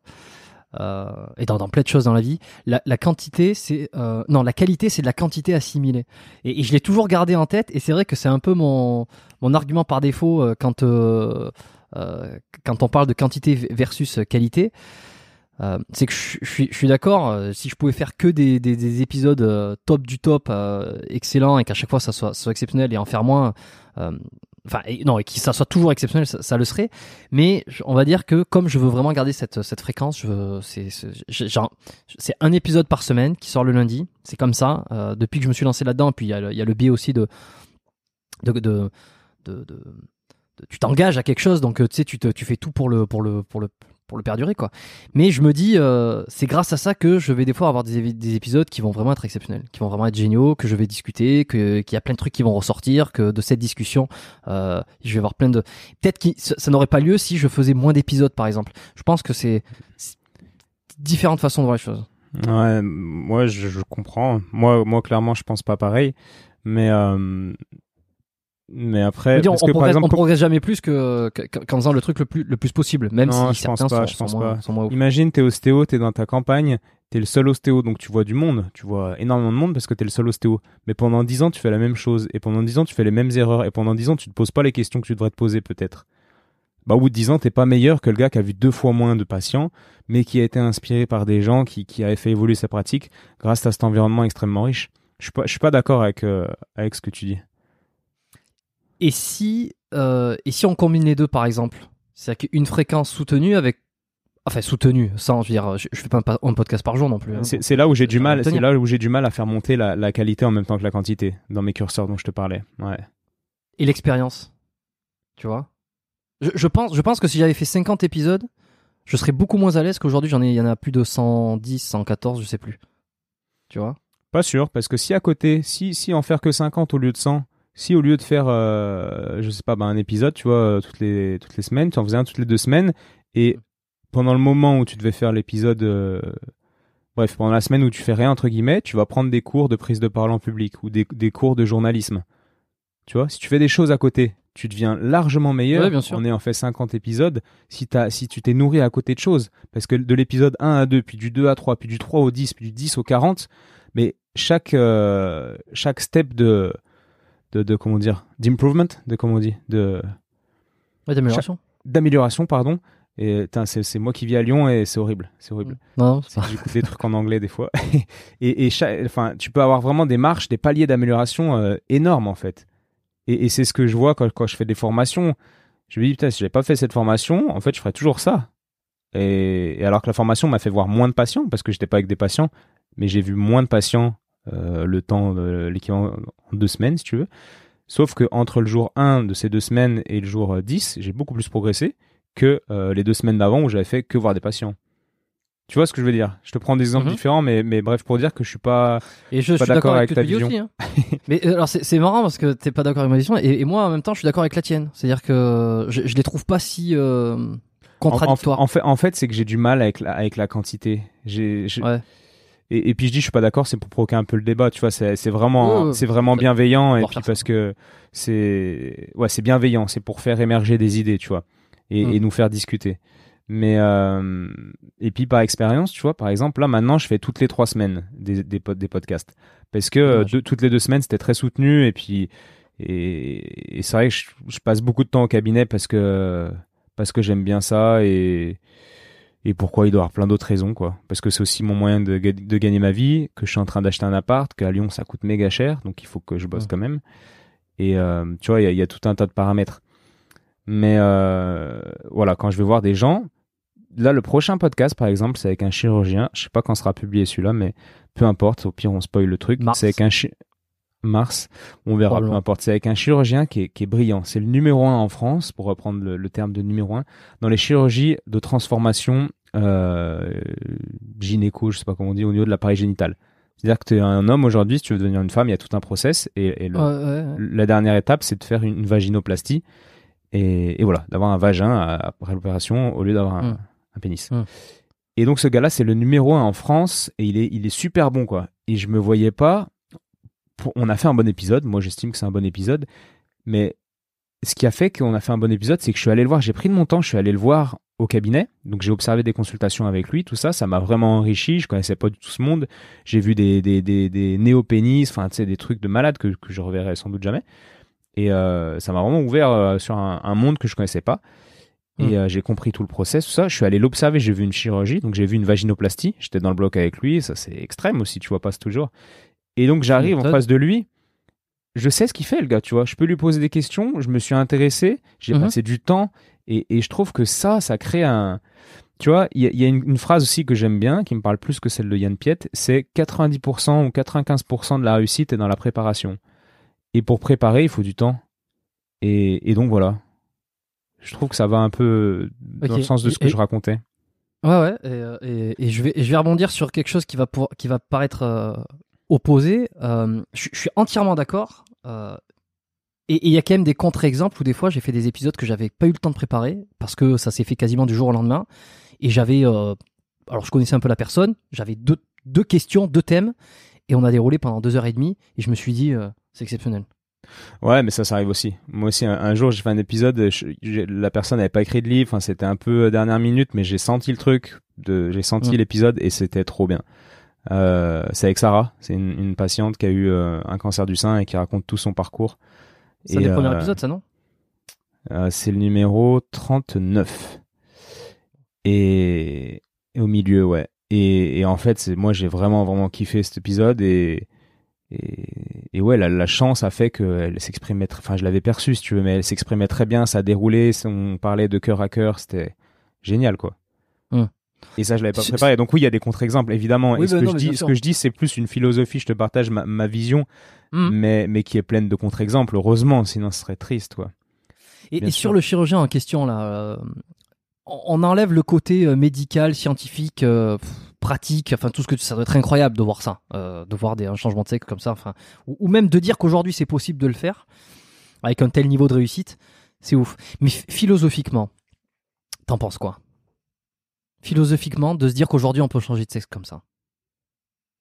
Bah, c'est- tu sais, c'est des questions euh, autour desquelles les gens réfléchissent depuis des années. Il n'y a pas vraiment de réponse. Donc, ça me dérange un peu. C'est limite irrespectueux, je trouve, de dire, bah, moi, je pense ça, tu vois. C'est comme si tu me dis, bah, qu'est-ce que tu penses de d'Alex Zemmour? Oh, euh, Tu vois, c'est, c'est, pourtant, je l'ai dit tout à l'heure qu'il abusait. Mais c'est difficile de dire tout ce que je pense sur ça. D'un point de vue, je pense que, en tout cas, j'en, j'ai vu, j'ai des patients trans qui, qui m'expliquent, et encore une fois, tu vois, de la même manière que les gens qui me parlaient d'énergie, euh, ils avaient pas l'air fous, au contraire, et, et, et du coup, je les, je les ai entendus, et j'ai bien fait de les écouter. Et j'ai tendance à écouter les gens qui me paraissent euh, sensés, on va dire, et, et des trans qui sont, qui sont très sensés. Le fait de parler avec eux, d'ailleurs, j'ai fait un, un podcast avec Emma. Quand j'ai connu Emma, Mhm. il s'appelait Maxence. Et, et tu vois, le fait de faire ce genre de podcast, tu vois qu'en fait, que les gens, ils sont, ils sont vraiment euh, normaux, entre guillemets. Et même normaux, tu vois. C'est juste qu'ils naissent dans un corps qui n'est pas le leur, etc. Ils t'expliquent tout ça. Et à partir du moment où ils te disent ça, comment, comment, enfin, moi, je me dis, je peux pas, je peux pas me mettre à leur place. J'essaye, mais en tout cas, si, s'ils le disent et qu'ils le sentent comme ça, pourquoi pas, en fait? J'aime l'idée de rester humble par rapport à ce que les gens ressentent. S'ils le ressentent, eh ben, eh ben, c'est, c'est qu'ils le ressentent. C'est pas une vue de l'esprit, quoi. Mhm. Et, et, je pense que si ça rend les, gens le- heureux derrière, pourquoi pas, quoi, tu vois. Bien sûr, les questions que qu'on peut se poser aussi, c'est à, à quelle part euh, quelle part à la société dans ce cheminement peut-être. ce- ce- Je, pense beaucoup, je le cite de temps en temps quand je discute un peu de, des choses un peu philosophiques sur, ce podcast, euh, à Michel Onfray, peut-être que tu connais, qui parle beaucoup de transhumanisme. Euh, et euh, et c'est à dem- des fois je me demande quelle est la part de la société de, de sur justement le, le, désir d'un changement de sexe. Est-ce que parce qu'il y en a qui reviennent en arrière, donc tu te, tu te dis, je, je dis pas, il n'y a pas de jugement, il y a pas de, je suis pas en train de, de encore une fois, hein, c'est contexte, c'est global, c'est du, il y a beaucoup de cas par cas, mais euh, c'est juste des, des, réflexions globales sur, euh, sur le, les, les, la, la, progression de comment les, comment les choses tournent, quoi, tu vois. Mmh. Ouais, pour, pour le coup, je pense pas que je sois la personne la plus pertinente pour parler de ça. Non, non, mais, euh, mais, mais peu importe. Ça, non, mais c'est, c'est, original, ouais, c'est original de, de, parler de ce genre de choses. Ça, ça change un petit peu de, de, de, de l'ostéo et tout ça. Mm. Mais euh, bien sûr que la société, elle a, elle a, un rôle, elle a un rôle à jouer. C'est-à-dire que on vit tous dans une société et nier l'impact de la société sur nous, c'est, nier, euh, c'est, la même chose que nier le, le fait que que t'es constitué de molécules. Et Edgar Morin, il l'explique très bien. Je te conseille de lire ou, ou à ceux qui écoutent le je, livre. Je, je Pensée globale. Ouais, Pensée globale d'Edgar Morin. Et, euh, et il explique qu'on est qu'on est en même temps membre de la société, qu'on est en même temps un être biologique, mais en même temps un être euh, sociétal. Je sais plus comment il le dit. En même temps un être, euh, je sais plus exactement ce qu'il raconte, mais mais c'est très bien dit. Mm. L'homme train. Il parle de l'homme train. Putain, je sais plus. J'ai un trou de mémoire là. Mais bref. Et, euh, et bien sûr que la société a un impact sur nous. euh, Enfin, on fait partie de la société, quoi. On la constitue en même temps. Comment t'essayes toi euh, à ton échelle sur toi-même de, de, rester en santé ou de tu vois de, de pas alimenter le stress euh, euh, que tu considères comme un des éléments les les plus importants aujourd'hui? Qu'est-ce que t'essayes de faire? Je, je, je, chavire un petit peu hein, sur un autre truc, mais je trouve que ça, ça a le lien justement sur euh, la façon de, de, se remettre en question, de, ouais. de repenser les prios. Ça, je, te disais, je te parlais tout à l'heure mon pote qui était, euh, qui était, euh, qui avait un blog sur l'organisation, qui, qui vit de ça, qui vend des formations sur comment s'organiser. En fait, je pense que mon organisation, elle est, elle, elle me rend, elle me met un peu dans le contrôle, mais j'ai pas trop le choix. Je fais tellement de trucs que si je, si je casse pas tout dans mon agenda. Ouais euh, bah c'est compliqué de faire tout ce que j'ai envie de faire. Et j'ai vraiment envie de faire tout ça, tu vois.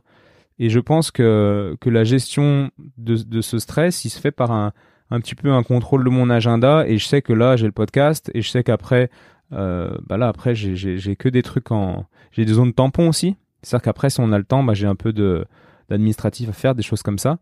Donc, c'est de l'organisation. En fait, l'organisation me fait. Euh, me fait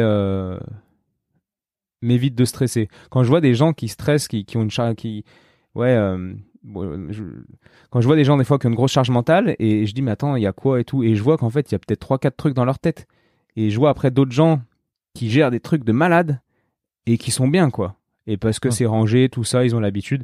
Et tu vois, je me dis, quelle est la différence entre les deux personnes? Et moi, j'essaye de m'inspirer un peu de la personne qui gère beaucoup de choses, mais qui le vit bien. Et c'est encore une fois, c'est la même chose en ostéopathie, c'est ou, ou, dans la santé ou en psychologie. Si tu acceptes le chose, la chose, si tu si tu si tu acceptes et tu vis les choses en conscience, etc. Ben, elle te elle te chamboule pas de la même manière que si tu es en résistance contre elle, etc.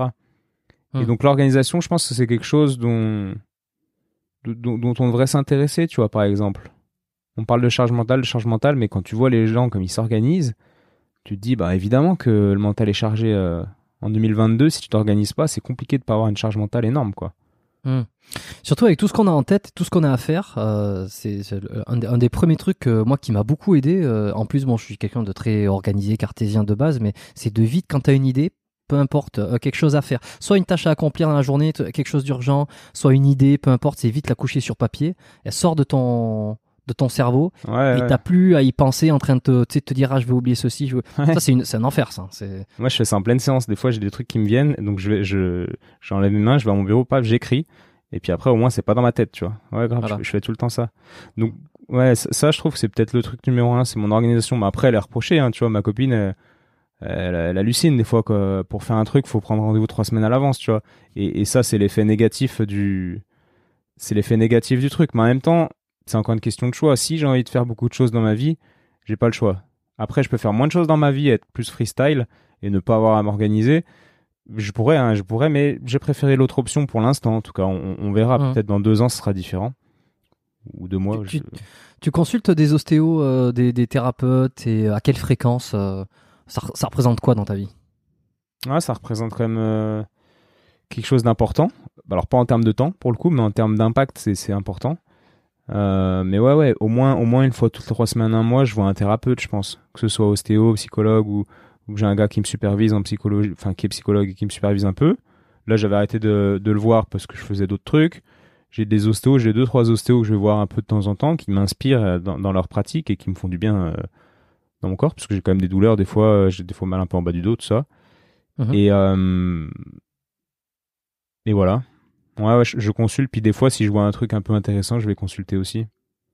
Là, je voulais faire un- t'apprends des- Ouais, je voulais tester la méthode Feldenkrais. Je sais pas si tu connais. C'est une sorte de, de méthode de, de mouvement et d'étirement, mais ça fait des années que j'entends parler de ça et des années que je me dis il faut que je fasse, il faut que je fasse. Puis là, je pense que je vais le faire Ok. euh, parce que je vais avoir du temps. Donc ouais, je, je vais tester beaucoup de choses quoi. T'apprends des trucs encore sur toi-même euh? Bah oui. Ouais, heureusement. Non, mais sur toi-même, je veux dire euh, physiquement, plus que plus que mentalement. Ouais, parce qu'il y a rien Sur de tes figé. tu vois, blessures, je- sur. euh, ouais. Ouais, euh, parce que je change. Là, je te disais, j'ai- jamais été aussi. Enfin, là, j'ai une petite couche de gras sur moi que j'ai jamais trop eu. Tu vois, j'ai l'impression que, voilà, que comme comme les femmes qui ont qui commencent à être ménopausées, qui te racontent des choses, j'ai l'impression qu'il y a un, un- un phénomène de ce type-là qui se passe sur moi. Et, et le Mm. corps, ouais, mon corps change. Et, et oui, j'apprends tout le temps parce que là, il va falloir que j'apprenne à gérer ça. Et j'élimine moins bien euh, les graisses qu'avant. Et puis peut-être que j'ai un, un lifestyle un peu plus euh, Ouais, un peu moins. sédentaire aussi. Enfin bref. Mm. Euh, ouais, ouais, donc j'apprends toujours des choses parce que, parce que ce que j'apprends, euh, comment dire, est relié à un état qui n'est pas, qui, qui n'est pas stable, qui est évolutif. Donc, donc oui, oui, oui. Ok, ouais, c'est intéressant. Tu- Tu manges, je te pose, c'est toujours les petites questions de fin que j'ai là et, et j'en profite. Euh, comment tu manges pour le coup À quoi ressemblent tes repas Euh, Je veux dire, est-ce que tu es quelqu'un qui, qui est très euh, porté sur, euh, sur il faut que je mange ça parce que c'est bon pour mon corps Ou alors euh, plutôt euh, je mange ce que j'ai envie? Ben, c'est, c'est relatif. C'est-à-dire qu'il y a des gens qui vont me voir, qui vont me dire, Ah, mais toi, c'est abusé, tu, tu, fais attention à tout. Puis d'autres gens qui vont me dire que je fais attention à rien, tu vois. tout dépend le, Du coup, La- personne, où c'est que tu le mets ouais. que le curseur. Ouais, non, moi je pense que je suis. Je pense que c'est assez bien. J'essaie de, encore une fois dans la dans le- la voie du milieu. Je pourrais faire beaucoup Mm. mieux en termes de d'alimentation, mais des fois, souvent, si je mange beaucoup le soir, tu vois, par exemple, je mange pas le midi, je mange pas le matin, le lendemain matin. Je fais sauter des petits Ah déj. ouais. Mais je dis pas que c'est bien. hein. Mais mais moi, ça me va bien en tout cas. Et donc euh, donc voilà. Et puis si je mange euh, beaucoup le matin. euh, et, et- et que je mange au resto le midi comme c'est le cas aujourd'hui, je vais essayer de moins manger ce soir. Tu vois, j'essaie j'essaie de réguler comme ça au bon sens. Et euh, puis manger des, des fruits et des légumes. Et, et voilà, ça, ça va pas beaucoup plus loin. J'ai eu des phases dans ma vie où j'étais beaucoup plus geek dans ce que je mangeais, tu vois. Et Radical Ouais, radical. Peut-être pas radi- radical, mais geek, essayer de décortiquer les trucs et tout. Mais je me suis rendu compte que ça n'avait pas beaucoup de changements sur moi. Euh, bon, hormis là en ce moment, mais là c'est autre Ouais, chose. ouais, mais jusqu'à un certain niveau de détail, après, c'est un peu, tu finis par enculer les mouches. Quoi. Ça- ça- Ouais, c'est ça, c'est ça. Et puis, puis voilà, on a encore une, euh, comme je disais, une dose de de- d'énergie au début de la journée, d'attention, etc. Et, et de temps. Et, et j'ai pas choisi de mettre ça euh, sur, euh, sur sur sur la nourriture ou quoi. Enfin, c'est Hmm, des bases. Là, à midi, j'ai mangé un dessert, par exemple. Enfin, tu vois, je me dis pas, non, pas de sucre, machin. Non, je, je mange ce qui me plaît et, je veux être bien bien dans mon corps. Et je me mens pas, en fait. Il y a un truc qui est cool, je crois, je crois que je me mens pas à moi-même. Et j'essaye en tout cas de pas me mentir à moi-même. Donc du coup, ça, bah voilà, ça, ça- ça me donne du feedback un peu en permanence. Ouais. T'avais fait un super épisode, j'y pense, hein, c'était avec euh, Gilles Lartigot, justement sur euh, tout, tout concept, alors il y a concept Ouais. de santé, tout ça. Tout dépend ce que euh, t'appelles super. Moi, je l'ai pas trouvé super, tu vois. mais, mais voilà, mais c'est ça, c'est ce que j'allais dire. C'est alors quand je dis super, c'est parce que déjà euh, quand il y a Gilles, moi je trouve ça super. euh, alors on peut être d'accord ou pas, tu vois, mais il a une façon de parler. C'est tu l'écoutes, tu l'écoutes et puis t'es d'accord ou pas, mais mais il est, il est intéressant quand il s'exprime. Par contre, c'est vrai que t'étais, je t'avais pas senti d'accord avec tous ses propos, euh, notamment sur euh, sur Bill Gates, je crois. Waouh, euh, je me rappelle plus trop. bon, mais on mais s'en- on mais s'en oui, c'est- vrai qu'à la, fin, je m'étais dit ouais, pff, ouais, je suis pas, je, je- je suis pas d'accord quoi. Et, et je l'aime beaucoup, hein, je l'aime beaucoup et, et je serais content de, de le recroiser, de boire un verre avec lui et tout. Mais euh, si je dois faire un autre podcast avec des invités qui sont déjà passés, euh, c'est clair que je le ferai pas avec Gilles, par exemple, parce que je sais pas, ça, ce qu'il raconte me parle moins que, que ce que raconte Tricot ou Hmm. François Levin ou je sais pas des gars, des gars comme ça quoi. C'est génial. Parce que c'est mon monde, c'est ce qui m'intéresse. Ouais, mais voilà, c'est. Mais j'attends de le recevoir, Gilles. euh, On, on me l'a tellement demandé. euh, Enfin, non mais, je- mais je toi ça va toi, ça, sorties, toi, mais- ça va ça va aller bien avec avec, ton style je pense parce que t'aimes bien parler un peu de plein de trucs moi si tu Mm. veux je sais pas si tu te dis est-ce que tu te dis ça par exemple? Moi, quand je quand j'ai un, un, un- comment dire un invité, je sais ce que je veux lui demander. Je sais ce que je veux euh, télécharger de son cerveau entre guillemets. Je sais Mm. je sais à peu près ce que ce que Mm. je veux qu'il m'apprenne et comment je veux ressortir. Ce qu'il faut qu'il soit clair. Les idées que, que, que je veux clarifier, je, je, je sais lesquelles euh, ou en tout cas les idées dont, je veux avoir la, la, la, vision de l'autre. Ouais ouais, je sais ce que c'est. Je sais pas si toi tu fonctionnes comme ça. Si tu te dis ah, avant de recevoir Étienne, j'ai envie de savoir ça ça ça de lui. Ou alors c'est un peu euh, freestyle. euh, Il y a- des deux. Je, la- je- je laisse vraiment une grosse part à, à l'impro et, à ce qui va arriver sur le moment. Euh, C'est-à-dire que là, par exemple, dans mes notes, j'ai un petit fichier Evernote. J'utilise encore Evernote euh, pour euh, pour mes podcasts. Euh, j'ai des questions de fin, j'ai plein de choses. Et puis euh, j'ai une partie euh, où je note les choses que je veux revenir, tu vois. Et, et je voulais je voulais parler de ton podcast. Je voulais un peu ton ton avis sur l'apprentissage que tu as eu à travers ça, à travers toute ton ton expérience de- d'ostéo. Euh, là, par exemple, voilà. euh, euh, Est-ce que les kinés se transforment en ostéo Tout ça, c'est des petits points que je voulais aborder. Ton, tour du monde aussi, je l'avais mis en gros tour du monde parce que je t'ai très peu entendu en parler sur ton propre podcast parce que sauf un petit peu dans des dans des FAQ. Mais je voulais je voulais rentrer là-dedans parce que j'avais plein de questions. Et puis voilà, et c'est tout. Et derrière, je me dis. Et puis une question va en amener une autre, et puis une réflexion va en amener une autre, et donc il y a beaucoup de ça, beaucoup d'improvisation. Et Moi, tu vois, j'aurais bien aimé parler plus de, de, de, de la relation kiné-ostéo, etc. et, et d'ostéo. Mais après, je peux pas. Enfin, c'est toi qui, dé- qui décide. Hein, qui- Aujourd'hui fait le truc. Ouais, j'aurais bien aimé si, si, si le gars m'avait lancé, tu vois, comme tu m'as lancé, je serais allé Mhm. creuser encore plus loin, tu vois, sur cette dimension ostéo. Et en fait, je me dis que- quelle est la plus-value du mec que j'ai en face de moi? Euh, je pense que ma plus-value, elle est plus de, de parler d'ostéopathie que de parler d'Éric Zemmour ou de, ou de la société. Euh, Et du coup, on n'a pas du on coup, n'a pas parlé beaucoup d'Éric Zemmour. Hein, c'est vrai, c'est moi qui arrête pas de le mentionner parce qu'en fait, il est partout ce gars, c'est un truc de ouf.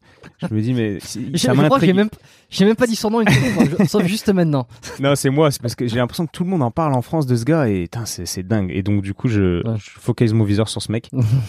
Euh, et bref, ouais, tu vois, je me serais Et- dit que, que- que- voilà, je vais parler de la plus, je vais faire ressortir, j'essaie de faire émerger un peu le meilleur de, de l'invité, quoi. Et pas parler, tu vois, Joe Rogan fait un peu comme toi, j'ai l'impression. Joe Rogan, il va parler un peu de, de tout. Je sais pas si c'est un gars qui t'inspire. Je- ça- il m'inspire beaucoup dans, dans, sa, dans, dans, le podcast de manière générale. Après, je n'écoute pas énormément de Joe Rogan. Je suis toujours euh, halluciné de voir ce qu'il arrive à faire et qui c'est qu'il arrive à avoir et, et, et, puis de, de- d'arriver à mettre le doigt exactement là où il faut mettre le doigt avec certains invités, comme par exemple avec Tarantino où il lui dit euh, tiens alors ça fait quoi de euh, euh, t'as représenté beaucoup disent que t'as représenté Bruce Lee comme un con euh, qu'est-ce que t'as à dire à ça? Je trouve ça assez formidable parce qu'il faut, faut avoir quand même une paire de couilles pour dire ça à Tarantino ça m'inspire là-dessus. Mais après, tu vois, la raison pour laquelle j'ai pas, pas poussé la réflexion complètement euh, sur kinéostéo, c'est lorsque j'en ai un petit peu parlé, je me suis dit, tiens, je suis pas sûr que ça l'intéresse de parler de ça énormément. Ah, non, moi, ce qui m'intéresse le plus, c'est, l'ostéopathie, mais, mais voilà, en, vu que t'es ostéo, enfin, je pensais qu'on avait parlé plus d'ostéopathie, en, Mm. en gros. Mais je- Ouais. je- ouais, ouais, ok. Mais peu importe, peu importe, mais c'est, comme ça. Moi, j'aime bien, par exemple, Thinkerview, tu vois, le podcast Thinkerview. Tu, tu connais? Bien sûr. Parce que le gars, le gars, il sait ce qu'il veut. Alors oui, il, il lit les questions du public, mais il va droit, au- droit au but et on, on voit qu'il a envie de tirer, euh, il, il sait où appuyer, quoi. Et c'est cool. Et je trouve que ça fait émerger des trucs assez cool. Et ça, moi, moi, Thinkerview m'inspire plus que Joe Rogan ou, ou, des, ou des gars comme Génération du Yourself, tu vois. J'ai l'impression que c'est trop freestyle. Et, J'adore. et- Bah, tu vois, je, tu vois, inversement, j'adore. ouais, Génération du Yourself, je me, des fois, je me dis, putain, le gars, il est à l'arrache, quoi. Il a un gars de ouf en face de lui et euh, j'ai l'impression qu'il a même pas lu son livre, quoi. Et je pense que je pense qu'il lit, il lit pas les livres des gens qu'il a et, et tu vois, et tous, je trouve ouais. ça un peu dommage. Ouais. Et- Mais mais après, voilà, c'est. Ouais, différentes, différentes façons de voir les choses. Mais, euh, Ouais. Mais ouais, bah écoute, je, je voulais parler un petit peu d'ostéo, mais pas que, parce que euh, je me dis, euh, si on veut vraiment euh, euh, comprendre euh, et rentrer un peu dans ta tête et rentrer dans ton apprentissage et, et, et dans tout ça, il y a ton podcast qui est surtout la santé, où tu as beaucoup, beaucoup euh, euh, de qualité, euh, pas que des ostéos, tu as d'autres thérapeutes dans dans d'autres secteurs. Et, euh, et j'ai déjà parlé un peu d'ostéopathie sur, euh, sur ce podcast, pas énormément. Euh, donc, euh, Par exemple, en tant qu'ostéopathe, t'as pas envie de parler d'ostéopathie euh, plus que ça? Moi, moi, tu vois, c'est intéressant parce qu'au début, je me suis dit, oh, je vais pas trop parler d'ostéo. Et en fait, Mm. maintenant, je kiffe trop l'ostéo pour pas en parler et j'ai j'ai plein de, envie de faire plein de podcasts. Et limite, je- des fois, je me dis, ouais, faut, faut que je me calme pour pas que ça se transforme que en ostéo parce que, Mm. parce que j'ai pas, j'ai pas envie de ça. J'ai envie que ça reste un peu large. Mais Mm. c'est c'est le sujet qui me plaît le plus, quoi, clairement. Eh ben moi pas au sein de pas, tant au sein de ce podcast, tu vois, c'est vrai que je suis plus branché euh, enfin plus branché euh, j'ai envie d'élargir un petit peu aussi, j'ai envie de, de discuter d'autres choses, euh, j'ai fait beaucoup d'épisodes sur la, la, muscu, j'ai fait plusieurs épisodes sur l'ostéo et pareil, tu vois, j'ai l'impression que euh, j'ai envie de euh, dans ma vie tous les jours, dans les consultations, tout ça, j'y suis, tu vois. Mais dans ce podcast, j'ai envie d'aller à la rencontre de gens di- différents aussi, ou des fois parler d'autres choses. Pas toujours graviter autour des, mêmes trucs. Mais, mais bon. Euh, voilà. Non, mais je te, je, te, je, te, je te comprends. Enfin, j'essaie de te comprendre, tu vois, parce que au final, c'est la première fois qu'on se parle. Et, euh, et, et, et- et ouais, c'est un, un peu le, le truc de ton podcast, au final, de, de discuter. J'ai l'impression euh, un, peu, un peu de tout et de rien de ce qui sort de la conversation, tu vois. Ouais, ouais, essayer de- Et- et- J'ai j'ai un mantra, c'est essayer de comprendre, Com- comprendre comment on fonctionne. Voilà. Donc Mhm. après, on peut passer par plein de trucs. Euh, et puis c'est ma façon aussi de, de recadrer le truc pour euh, pour faire des épisodes à un moment donné que j'ai envie d'élargir, si j'ai envie d'élargir, tu vois. Et, Et, et est-ce que, par exemple, je peux te poser deux, trois questions? Euh, bah, profites-en. Ouais. Est-ce que, dans, ta, dans, dans ta bibliothèque, tu as, des auteurs comme Baker, comme Sutherland ou Steele, par exemple? Non, je, je les avais sur mon ancien ordinateur, euh, enfin dans ma bibliothèque, bibliothèque numérique pour le coup. Je les avais, euh, je les ai plus parce que j'avais changé d'ordinateur il y a, il y a quelques années. Euh, Ok. mais non, je les, ai, les ai pas, je les ai pas là. J'essaie de, enfin, j'ai de toute façon j'ai très peu de bouquins de manière générale. D'accord, ouais. Parce que, parce que moi, ça, ça, euh, ça, ça- ça m'inspire beaucoup et, et ça m'a toujours intrigué et, et j'ai toujours trouvé ça dommage que de de pas de pas lire, tu vois, de pas avoir euh, de pas de pas lire Baker, tu de vois, pas lire tout ça. Eh ben, eh ben, je me suis moi, dit c'est putain, c'est c'est dingue quoi. Et j'essaie de pas, c'est pas comprendre. ce qui m'intéresse le plus. Enfin, c'est- Ouais. si, si, ça m'intéresse, tu vois, mais je suis pas naturellement attiré vers euh, des anciens auteurs. J'avais lu du style, Irvine Corr, tout ça, euh, euh, que j'avais trouvé ça super, tu vois. Euh, euh, du Busquet aussi, beaucoup plus moderne, hein, évidemment. Mais c'est pas. je, je pense que je me nourris. J'ai l'impression de me nourrir plus de choses qui n'ont rien à voir avec la discipline et que je vais pouvoir faire des transferts. Ouais, moi je me dis la discipline, connaître la discipline, connaître l'ostéopathie passe par euh, par connaître les, les fondateurs, quoi, les, ces, ces auteurs-là. Alors je- Mm. j'écarte Busquet de- que tu viens de citer, hein, mais mais Sutherland Baker et, et Steele. Je, je pense que c'est pour connaître la, notre discipline, c'est quasi l'incontournable, tu vois.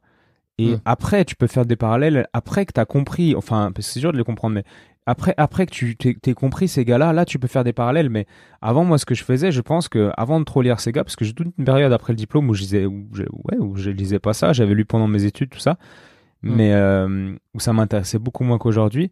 Et je trouve que les parallèles sont, à faire sont beaucoup plus riches une fois que tu, une fois que tu sais avec quoi comparer vraiment euh, euh, le reste. C'est-à-dire avec une fois que tu sais que tu as une vision un peu plus profonde de l'ostéopathie, là, là, les comparaisons avec le reste deviennent beaucoup plus, plus intéressantes qu'avec l'idée que j'avais de l'ostéopathie, qui n'était, pas vraiment l'ostéopathie, quoi, au final. Hmm. Et ça a été un gros. Ouais, c'est, un peu un, un message que j'ai envie de faire passer aux, aux jeunes. Et tu vois, là, moi, j'ai un gars qui s'appelle Loïc dans mon cabinet et je suis très content parce qu'il est en. que ça fait, je sais pas, deux ans qu'il est diplômé. Et, euh, et il kiffe l'histoire, tu vois. Là, il a interviewé euh, Axton, Jason Axton, je crois. C'est le directeur du musée de style à Kirksville. En fait, c'est un passionné d'histoire de l'ostéopathie. Enfin, il sait ce que c'est que l'ostéopathie. Et pourquoi je l'ai pris? Parce que j'ai eu plein d'autres gens hein, qui sont venus me voir en me disant je cherche du travail, machin. Parce que je l'ai pris parce qu'il s'intéresse à l'ostéopathie. Et il va Mm. devenir un bon ostéopathe parce qu'il s'intéresse au cœur, au cœur, en tout cas aux origines du truc. Aux origines, Et- ce que je veux dire. ouais. Hmm. Ouais, aux origines. Et moi, ça me ça me tient à cœur, ça. Ok. De, de faire passer ce message, ce message et de, de comment dire, d'inciter les gens à aller lire ces auteurs-là. Et il y a, il y a plein d'autres trucs à lire, évidemment, mais mais mais, je pense mais que li- lire raison, ces hein. petites bases. Pour moi, c'est vraiment. euh, Et je pense que tu as vraiment raison. Je pense que tu as vraiment raison et je pense que je le fais euh, dans d'autres euh, dans dans dans d'autres secteurs euh, ça, aller m'intéresser aux origines, aller alors moins moins dans l'ostéo. Mais dans Va le savoir- quand t'es quand, t'es un savoir- petit parce peu- que Je parce que je, je Moi, sais je pas. pense je- savoir pourquoi, tu vois, parce que parce que si tu lis ces gars-là et que t'es un petit peu euh, dans un délire, c'est c'est péjoratif, mais encore une fois, c'est bienveillant. Dans un délire evidence-based, euh, les biais cognitifs, la neuroscience, tu vois, ce genre de Mm. trucs. En fait, ça n'a pas de sens et c'est difficile d'avoir ça dans ta tête, dans ta tête, ce côté cartésien hyper stimulé. Mm. Lire Steele ou Baker, tu, ça va pas te parler, quoi, ça va pas te parler. Il faut, il faut débrancher un peu euh, et essayer vraiment de comprendre. Là encore, faut se mettre euh, dans le Mm. contexte Attends, de l'époque, dans leur tête. Et excuse-moi, juste deux, secondes, j'ai juste quelqu'un qui frappe à la porte, je, reviens dans deux secondes. Vas-y, vas-y.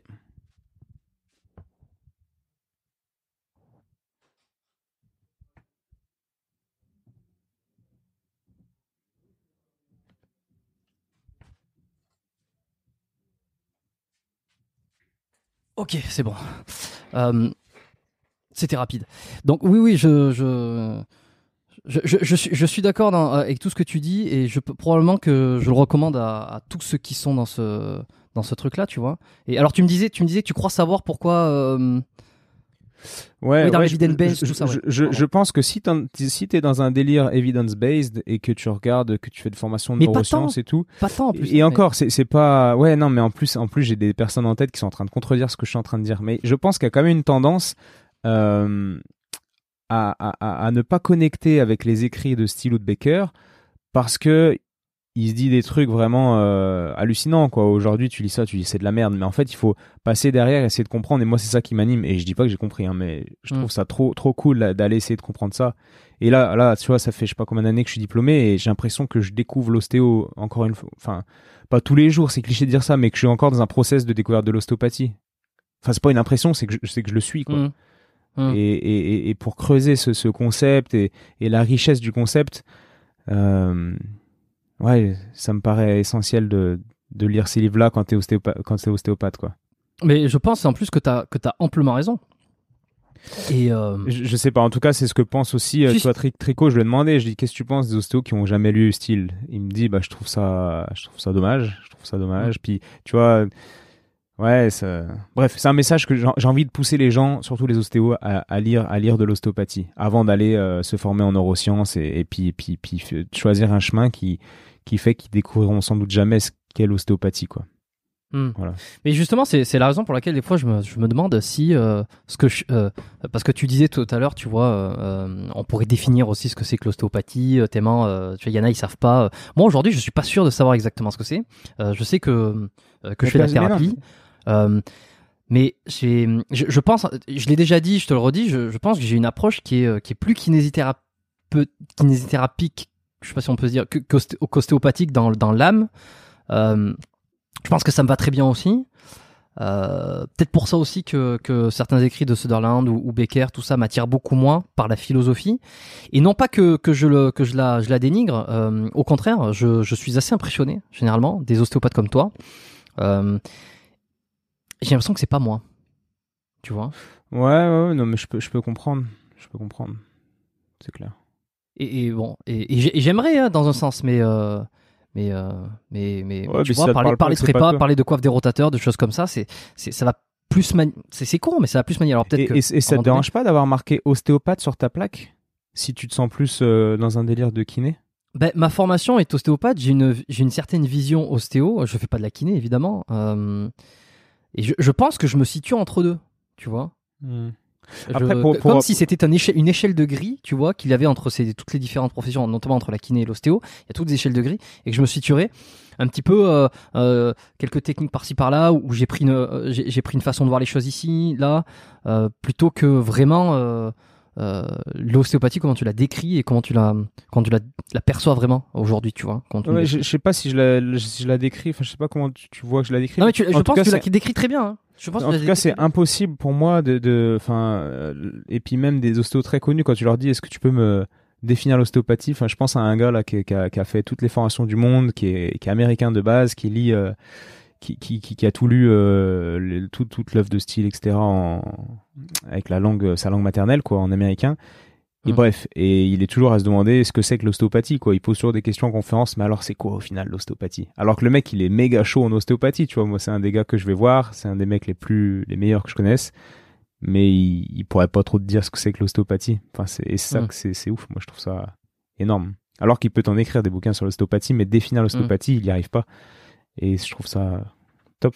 C'est peut- c'est peut-être des fois ce qui me gêne aussi dans le, le- côté. euh, euh, Il n'y a, il y a pas de jusqu'au boutiste, tu vois, dans ce genre de. Alors, ça a le défaut de ses qualités, c'est que tu n'as jamais fini d'apprendre, tu jamais fini de découvrir, tu jamais fini de, de, de redécouvrir des choses, mais tu as un effet. euh, tellement large, c'est comme si tu vois, t'es plongé dans le néant euh, absolu. euh, Bah, c'est clair, non, mais c'est inconfortable, hein, ça c'est sûr. C'est exact, oui, il y a beaucoup de ça, il y a beaucoup d'inconfort et de. Mais c'est dur, c'est dur. hein. Je, le, je le dis souvent, l'ostéopathie, c'est dur parce que c'est inconfortable, parce que c'est pas, c'est pas carré.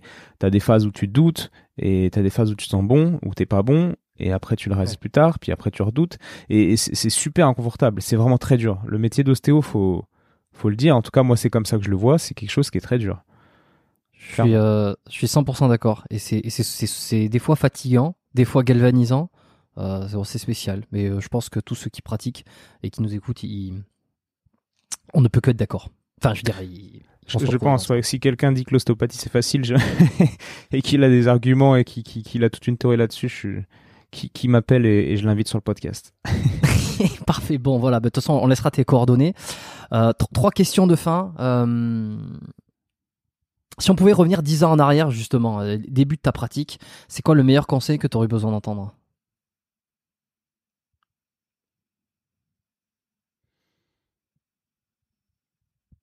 Alors, est-ce que ça, est-ce que ça a coupé?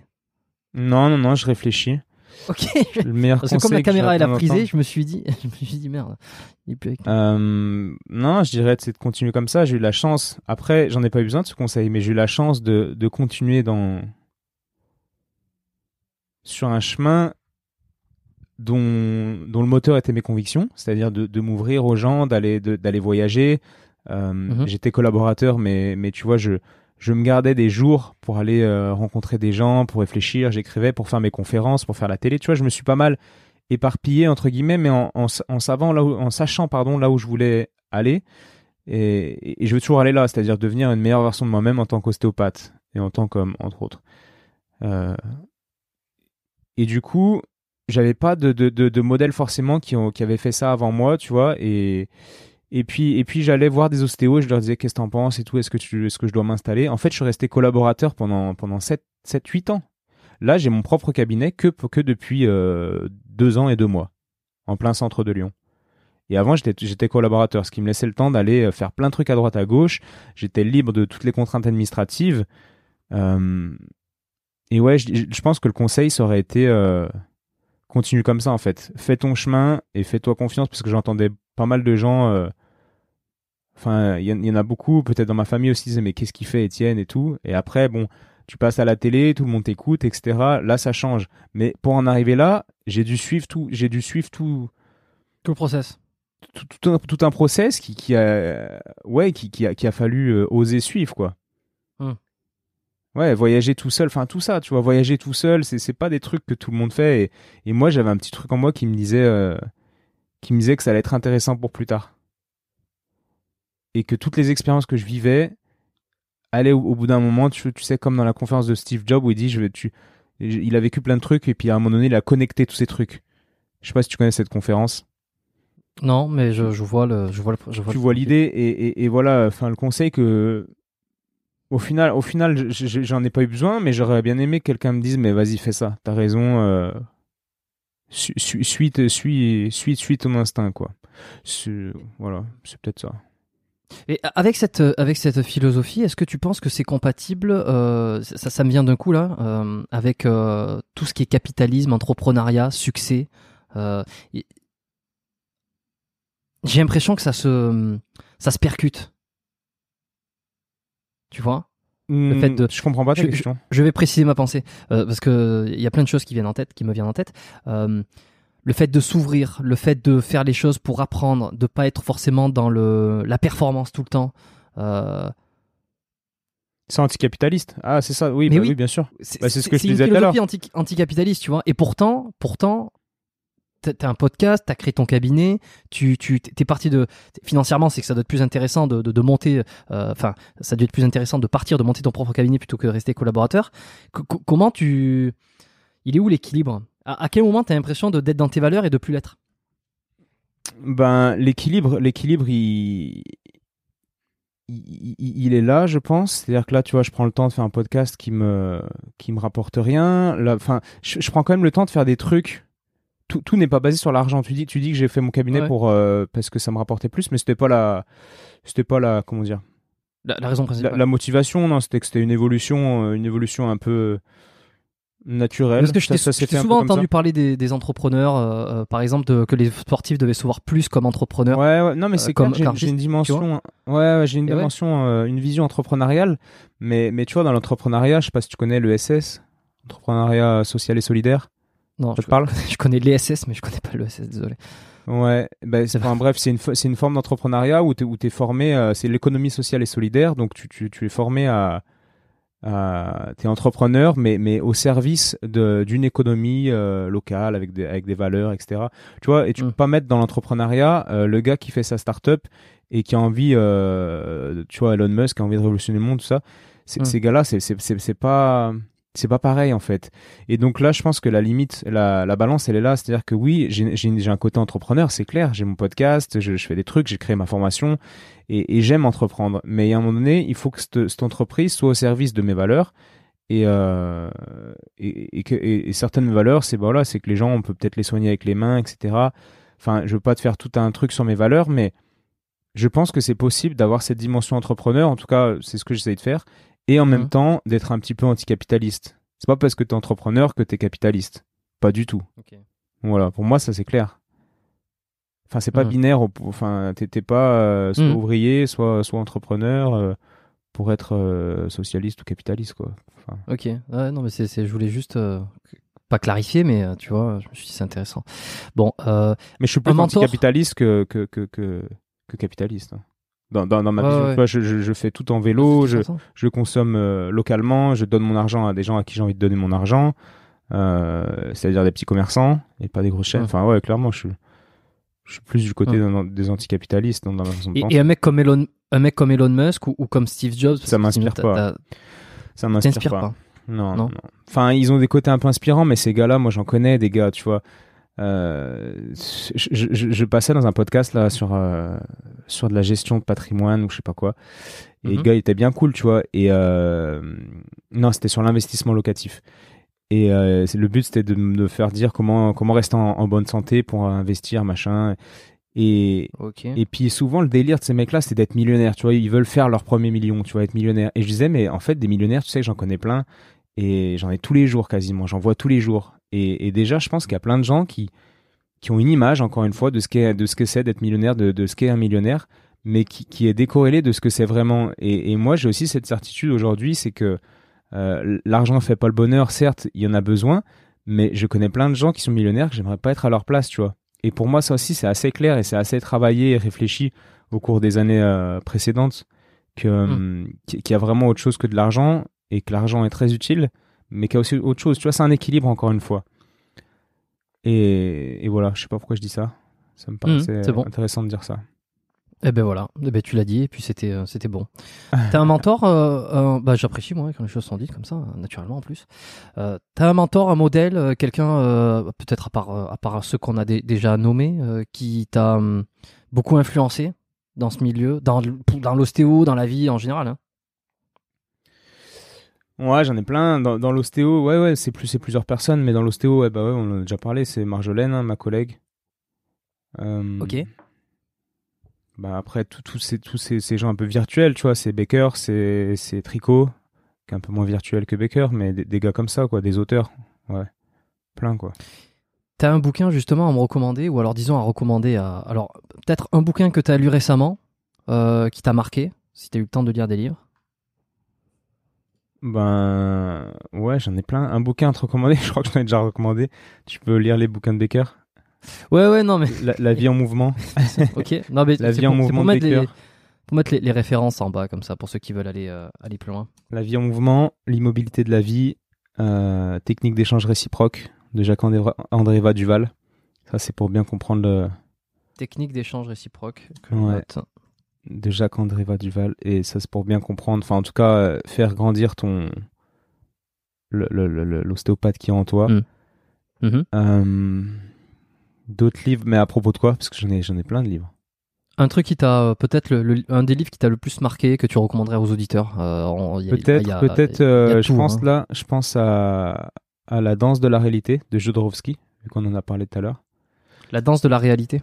Ouais, la danse de la Ouais. réalité et peut-être euh, Pensée Pas globale d'Edgar Morin. Ok. Bon, ça fait pas mal, pas mal de Ouais. choses pour euh, pour réfléchir. Ouais. se- se penser. Si tu lis tout Bon. ça, t'es ouais, ouais. J'ai une liste de bouquins à lire qui Ah, est interminable et qui est c'est euh, c'est quand tu quand tu te dis que tout ce qu'il y a sur cette liste, tu seras mort avant d'avoir tout lu, c'est ça fait presque flipper. C'est qu'il faut arrêter de faire des listes. voilà, c'est bah, bonne idée. Mais euh, il faut bah, il faut que je travaille sur euh, le fait d'arrêter de faire des listes parce que c'est peut-être pas fini ça. Mais, euh, Bon, parfait. Je laisserai ton, ton Instagram, euh, le podcast, tout ça en description. Où c'est que tu veux qu'on te retrouve à part ton Insta et le podcast? T'as un site? T'as as quelque chose? Oh. Tu m'as parlé de ta formation tout à l'heure. Ouais, j'ai une formation, j'ai un, un site internet, mais qu'il faut que je mette à jour. Ça fait au, au moins trois ans, je pense que j'ai rien fait dessus. Hmm. D'ailleurs, j'ai regardé l'autre fois parce que mon, mon truc, euh, mon abonnement au VH, il était, il était euh, expiré, et du coup, ouais. j'ai dû le payer avant qu'on me supprime mon site. Et, euh, et dans ma description, j'ai 29 ans, tu vois. Donc ça fait trois ans que j'ai pas fait, que j'ai pas mis à jour.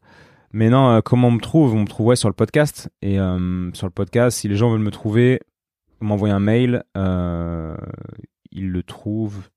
Je sais pas. Ils peuvent m'écrire à etienne.bulidon.gmail.com. Ok. Je sais pas trop où le trouver. Euh, je vais le mettre, je pense, dans.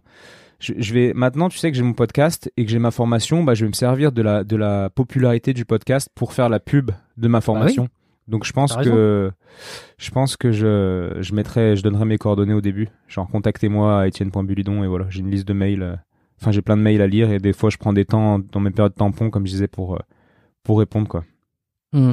Ok, bon, bah écoute, ça sera, ça sera retrouvé euh, dans les notes euh, pour ceux qui veulent, euh, qui, connaissaient pas ton podcast, donc et surtout la santé, qui veulent aller écouter et puis regarder un peu ce que tu fais sur Insta et et, et, suivre ton travail. Je te remercie, Étienne. Bon, deux, heures passées ensemble, j'ai et, ben j'ai trouvé ça assez assez génial.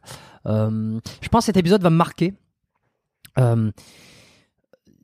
Euh, je, le- dis souvent après les épisodes que j'ai beaucoup, euh, ça, dépend, je le dis pas tout le temps, mais euh, que j'ai aimé enregistrer avec tel ou tel invité. Euh, là, j'ai aimé, ça n'a pas été si confortable que ça. Ça s'est peut-être pas entendu et peut-être ils diront non, non, mais t'as été à l'aise ou quoi. Mais il y a eu des moments où, euh, tu sais, quand ça pousse à la réflexion et à l'introspection aussi, parce que bon, je suis là pour faire parler mes invités, mais euh, des fois je parle un peu plus que, que d'habitude et je réfléchis aussi beaucoup par moi, euh, en essayant de de, de recontextualiser certaines choses et tout. Et, euh, et je pense que ce, ce, ce podcast, euh, cet épisode, va, va, va me durer dans le temps. Tu vois C'est-à-dire que je vais, je, vais, je vais y revenir dessus plusieurs fois. Euh, tous les, les, les sujets dont on a discuté aujourd'hui. Bah cool. Sur plein de trucs. C'est une bonne chose Voilà. alors. Ouais. Bon, j'espère que, que tout a été OK de ton côté. Reste avec moi encore un tout petit peu. Je, je vais quitter. Euh, c'est le moment pour, euh, pour moi de faire tu sais, les appels à l'action. Où euh, je suis obligé de dire euh, qu'est-ce qu'il faut que les gens fassent.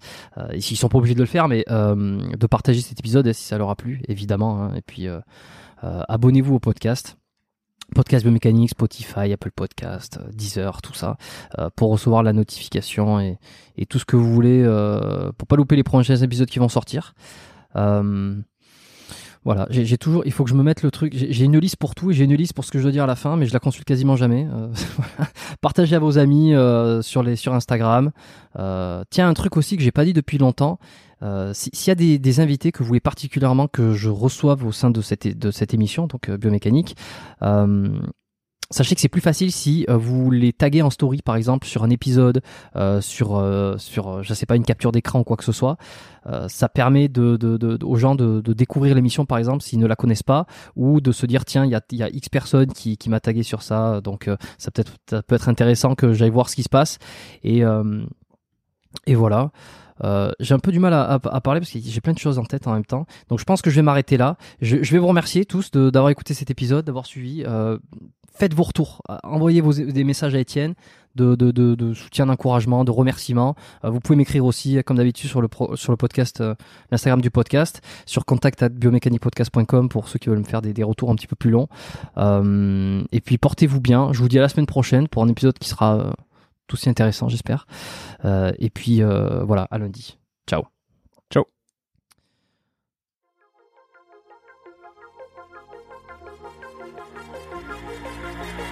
Merci d'avoir écouté cet épisode du podcast Biomécanique jusqu'au bout.